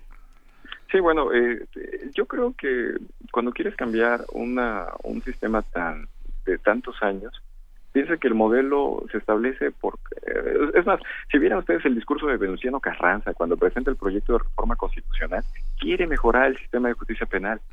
Eh, se habla mucho de los derechos sociales, pero buena parte de su discurso es vamos a cambiar el sistema de justicia. No es posible que no genere eso, que no tengamos eh, justicia y no tengas derechos para los imputados, porque ese es el problema, ese es el equilibrio. Ni te puedes ir del lado de vamos a sancionar a todos, ni te puedes poner del lado de vamos a darle derechos a todos. No puedes generar ni impunidad, ni puedes eh, dedicarte solamente a castigar. Y el equilibrio, es el diseño de ese equilibrio, ese es el, es el gran problema del proceso penal en todos lados. Y Carranza lo, lo entendió y trataba, él, él fue el que dijo, vamos a quitar al juez que investiga y vamos a crear un nuevo y super órgano que nos va a ayudar a hacer justicia. Se llama Ministerio Público. Uh -huh. Eso fue en 1917. Sí, y después de eso, el código de 34 lo recoge el modelo y de 34 para acá pues, seguimos tratando de mejorar. Imagínate. Bueno, venga, pues en lo que mejoramos vamos a estar muy atentos a lo que vaya sucediendo. Vamos a empezar a ver estadísticas, supongo, uh, ¿no? A, acerca de, de, cómo están funcionando los juicios orales. Pero por lo pronto nosotros, todos los que estamos aquí en Radio UNAM, en primer movimiento, agradecemos enormemente a Carlos Natarén, doctor en Derecho Procesal y nuevo coordinador del Centro de Investigación de la Universidad Autónoma de Chiapas. Y te pedimos eh, no hablar pronto, lejos. que no te vayas muy lejos para poder seguir hablando, ¿no? Con mucho gusto. Eh, si quieres hablar de estadística, es difícil, pero podemos encontrar los reportes. Hace poco el CIDAC tiene uno muy interesante eh, y se publicaron algunos hace 3, 4 años sobre lo que hay en, algunos, en cinco entidades que ya habían empezado en el modelo. Puedo platicar de eso cuando gusten. Bueno, hablemos pronto. pronto. bueno, pues muchísimas gracias. gracias un, un enorme abrazo, Carlos Natarén. Abrazo. Primer movimiento donde todos rugen, el puma ronronea. Asia, el más grande de los cinco continentes, abarca una extensión territorial que supera los 44 millones de kilómetros y sus habitantes representan tres quintas partes de la población del mundo. Por la importancia estratégica de la zona para América Latina y México, la UNAM creó el Diplomado en Estudios sobre Asia. En entrevista para Radio UNAM, la coordinadora de esta actividad académica, Alicia Girón, señaló que por segunda ocasión se estudiarán temas fundamentales sobre el este, sur y sureste de Asia, así como Medio Oriente pues es muy importante realizar y profundizar los estudios que ya se venían haciendo de una manera, pues quizás a nivel académico, pero no organizados. Surge el Seminario Universitario de Estudios Asiáticos por decreto del rector en noviembre del 2013 y a partir de hace un año se inicia el diplomado en, en, estudios sobre Asia. ¿Cómo lo vamos a estudiar cada, en cada módulo? Lo que pretendemos están divididos por historia, está dividido por cultura. La investigadora del Instituto de Investigaciones Económicas detalló que las sesiones serán impartidas por un cuerpo de académicos especializados proveniente de diferentes instituciones mexicanas y extranjeras en primera instancia de, de, la UNAM, ¿verdad? Pero también del Colegio de México, también de, del sector público y algo que también es muy importante mencionar, también algunos embajadores de México en esos países y están invitados el embajador de China a este diplomado, así como el embajador de Japón. Creo que es una invitación para que está abierta a todo el público. El diplomado iniciará este 5 de abril en la sala de usos múltiples del Instituto de Investigaciones Filológicas de la Universidad Nacional. Para mayor información sobre el programa y los costos, puede marcar al Departamento de Educación Continua y Educación a Distancia al 5622-7494, extensión 128. Para Radio UNAM, Cindy Pérez Ramírez. Primer movimiento donde la raza habla. Ya son las 9 de la mañana con 46 minutos. Ya son. Y muchas gracias al ingeniero Héctor Rodríguez por, por habernos llamado y por lo que nos dice. Le mandamos un gran abrazo. Y a Antonio de Jesús Fuentes también. Gracias, a todos los que nos llaman al 55 36 43 39. Eh, Tito Ballesteros dice que, que, es un mito la llamada telefónica, pero a nosotros nos encanta que nos llamen y que, nos comenten qué les gusta, qué no les gusta, qué quieren escuchar. Eh, una de las secciones que, que los radioescuchas nos pidieron desde las 7 de la mañana es nada más y nada menos que la del programa universitario de bioética. Ya se encuentra en la línea el doctor Jorge Linares, director, que va a hablar esta mañana con nosotros sobre la próxima reunión de la ONU sobre la política internacional sobre las drogas. Buenos días, Jorge Linares, ¿cómo estás? Hola, ¿cómo están? Luisa, Benito, Juana Inés, ¿cómo les va? Nos va muy bien, Jorge, gracias por estar con nosotros como siempre, como todos los miércoles. No, Pues sí, fíjense que eh, próximamente el, el 19 de abril será esta sesión especial de la Asamblea General de la ONU, en donde se va a discutir eh, la política internacional sobre el control de las drogas. La última reunión fue en 88 y en esa se reforzó el modelo prohibicionista y policiaco que se mantiene en todo el mundo sobre el control de las drogas psicotrópicas, pero eso también afecta, por ejemplo, el, la distribución de, de, drogas que sirven para paliar el dolor, como la, morfina, ¿no? Porque son derivados de, de opio, que son considerados también sustancias prohibidas. En fin, entonces, eh, pues muchos han pensado que en esa reunión podría haber una oportunidad para un giro sustantivo radical en la política internacional debido a la corriente de opinión que hay en todo el mundo y a los estudios que se han hecho desde distintos puntos de vista, no solamente los desde el punto de vista médico, sino también de los sociales, económicos, políticos y eh, podemos decir hasta filosóficos. Pero bueno, eh, muchos estamos escépticos, parece que no no, no va a cambiar ahí y, y, hay un, una especie de, de hiato tremendo entre pues las evidencias eh, científicas, la información, el conocimiento que es contundente actualmente para poder concluir que esta política prohibicionista y policíaca que se mantiene en todos los países como México es el ejemplo más claro, pues ha fracasado rotundamente. O sea, ya, eh, ya no se puede negar. Esto es como seguir queriendo, que es como si en la época de, de Galileo, eh, en efecto la gente bueno, no la gente, sino el Vaticano, seguía pensando que, que la Tierra no eh, era el centro del universo, ¿no? Y, pues se sigue negando eh, y parece que eh, a pesar de que hay todas estas evidencias en la comunidad científica, en los estudios que se han hecho, en la opinión pública que también que ha habido cambiando sustantivamente, ayer se dieron unos datos de la, de la Casa Encuestadora Parametría, como la opinión pública en México va cambiando su, su opinión de esta idea prejuiciada, este, estigmatizada, en particular sobre el uso de la marihuana. Y resulta que los estados, los gobiernos, los, las personas que toman las decisiones en la política, pues no están queriendo tomar las decisiones adecuadas. También en México va a concluir el foro nacional sobre el debate nacional sobre el uso de la marihuana y pues no sé qué vaya a suceder de esto. Yo yo esperaría que fuera algo más un cambio de política más sustantivo, más concreto, pero todo parece indicar que nos vamos a quedar solamente en la autorización del uso medicinal de ciertos derivados de la marihuana, lo cual pues, es un pequeño paso, pero en realidad no, no nos eh, soluciona el problema. Y seguimos como en otros casos, piensen por ejemplo en la contaminación atmosférica de la Ciudad de México o cualquier otro asunto que sabemos que hay que hacer, sabemos que los datos están ahí, que los problemas son reales, pero las políticas no cambian, estamos entrampados en ese y ese hiato.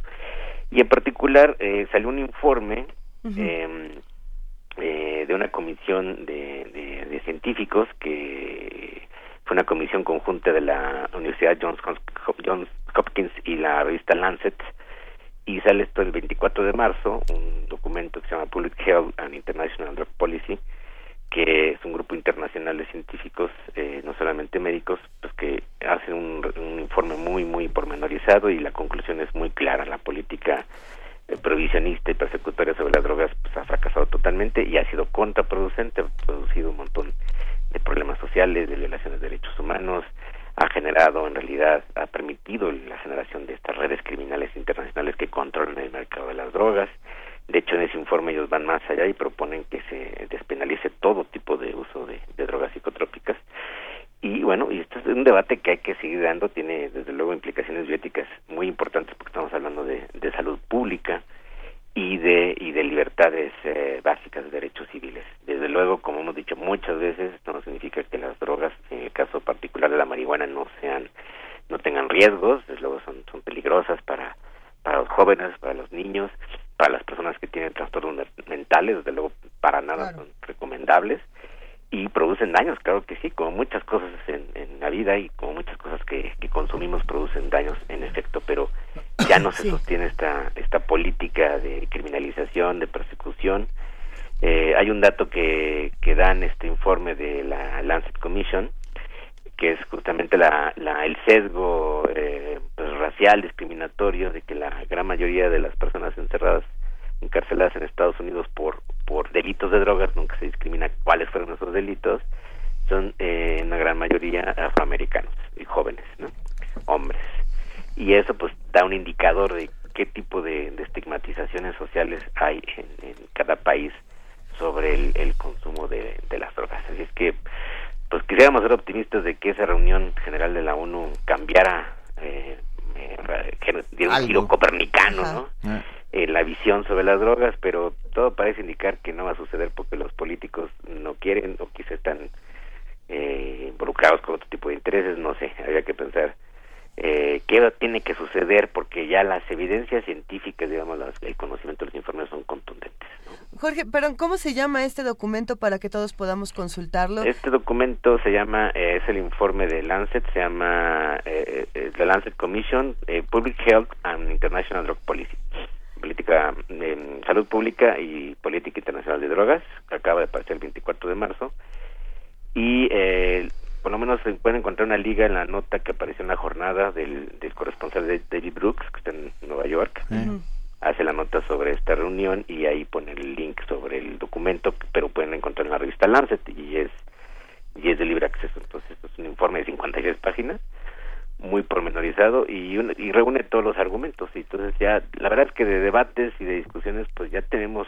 muy claro de qué se trata y, y muchos argumentos de por qué esa política prohibicionista crimina, criminalizadora no ha funcionado y realmente no se han tomado las medidas sanitarias adecuadas, no se ha ayudado a los verdaderos este, eh, personas que tienen problemas de adicción, sino se les ha estigmatizado, segregado y, y esto pues si no cambia pues seguiremos padeciendo los mismos problemas que estamos padeciendo. Sí, sí. Eh, hablamos hace unas semanas con Ricardo Pérez Monfort sobre este libro donde se explica históricamente cómo se pasó, cómo el tema de, de las drogas y de las, los estados alterados de conciencia pasó de ser un tema de salud pública a ser un tema de justicia, ¿no? Y ahí Ajá. fue donde estuvo el, ahí fue donde llegamos, donde se dieron los cambios para que llegáramos a este punto. Es interesante ese recuento que hace Ricardo Pérez Monfort. Ve, pues estaremos muy pendientes de todo lo que suceda. Muchas gracias, Jorge Linares, director del 56. Programa Universitario de Bioética. Echaremos un ojo al informe y estaremos pendientes de lo que suceda en la ONU. Vamos a ver si, Ven. si hay un milagro Sí. y algo cambia en la política internacional o vamos a seguir más o menos igual. Pues platiquemos la próxima semana, querido Jorge Linares, director del Programa Universitario de Bioética. Gracias. Gracias, Un un abrazo. abrazo. Hasta luego. Hasta luego. Primer movimiento. Donde la raza habla.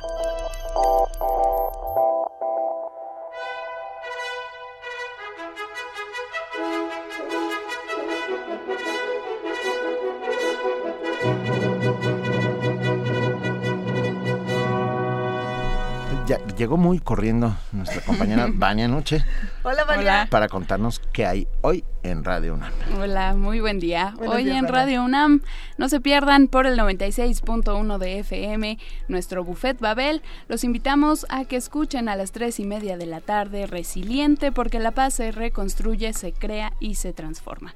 Hoy tenemos la historia de Rosa Parks, la activista por los derechos de las comunidades afroamericanas, así que no se lo pierdan. Al terminar tenemos toda la información nacional e internacional más relevante, escúchenla en nuestro corte informativo de la tarde. A las 5 no se pierdan la retransmisión de Cuando vuelvas del olvido en conmemoración por los 40 años del golpe de Estado en Argentina. Y por la noche los esperamos en Imposible 5200 kilómetros de jazz posible para disfrutar de toda la riqueza y diversidad del jazz canadiense en punto de las 8 de la noche. Mañana termina, así que los esperamos en el 96.1 de FM. Al terminar, resistencia modulada a las 9 con los muerde lenguas. Hoy hablarán sobre los golpes de la vida, las lecturas de las caídas, las recaídas y los azotes. Desvélense con nosotros en Testimonio de Oídas. A la una de la mañana presentamos la historia de la compositora María Granillo que es docente del tiempo completo de la Facultad de Música y una gran compositora mexicana, no se lo pierdan, va a hablar sobre su segundo disco monográfico, Mosaic, Moisai. Y por el 860 de AM a las 6 de la tarde presentamos Los Inocentes de William Archibald. Y en la noche, por supuesto, La llave, la clave, la nave, el ave del tiempo, con la tercera parte de La sombra fuera del espacio de H.P. Lovecraft. Recuerden escuchar nuestro podcast a través de www.radiounam.unam.mx. Ya no estamos en Evox, así que ya no nos busquen ahí, por favor, nada más en la página de Oh. Radio UNAM. Tenemos todavía cuatro pases dobles para la eh, bueno para el concierto de motor en IPN, así que si quieren por Twitter hashtag motor IPN con su nombre completo por favor y para la obra se van Lidia Guerrero, Brenda González, Carlos Ajá. Villanueva y Dulce Galván. Gracias, Eh, Vania. Gracias a ustedes. Síganos en redes sociales. Síganos Muchas en redes gracias, sociales. Noche. arroba Radio UNAM. Muy buen Juan día. Inés de esa mañana ya es jueves. Mañana ya es jueves, vamos a hablar con Alberto Betancourt en la presencia de Obama en Cuba, en nuestra sección de Mundos Posibles. En nuestra sección de gastronomía, siguiendo con la ciudad, tacos callejeros.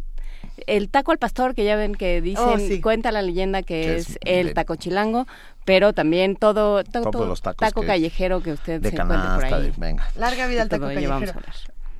Mándeme. Quisiera decir algo brevísimo, ah, ya que nuestra compañera Vania Nuche nos recordó eh, que hoy están los muerde lenguas, nada más para avisarles que el día de hoy nuestro querido compañero Luis Flores Romero va a presentar su libro Los sonetos ñero barrocos. Los sonetos ñero barroco. Ahí queda. Hay que traerlo. Va a estar buenísimo, es hoy a las 5 de la le tarde. rima muy bonito. Venga, y no se Cinco de la olviden tarde en Casa Talavera. Y no se olviden que hoy a las 8 de la noche está Infortunio Tango Dúo en el Museo Nacional de Arte presentando su disco Nostalgias. Gracias Juan Inés de esa, gracias, Gracias, a todos los que hicieron posible y lo hacen posible todos los días, primer movimiento aquí en Radio UNAM. Mil gracias querida Luisa Iglesias. Mil gracias, querido Benito Taibo. Nos escuchamos mañana de 7 a 10 de la mañana. Y gracias a ustedes que están ahí siempre haciendo comunidad con nosotros. Nos vamos con Nostalgias de Infortunio Tango Dúo y esto fue, Disco a la venta. ya está el disco a la venta y esto fue Primer Movimiento. El mundo desde la universidad.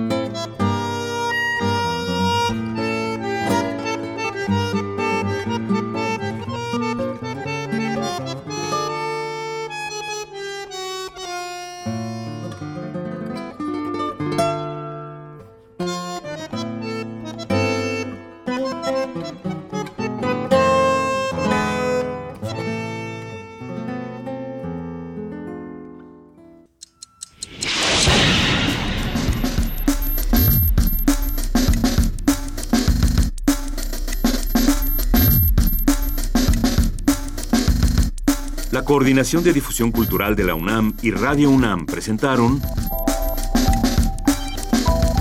Primer Movimiento. El mundo desde la universidad.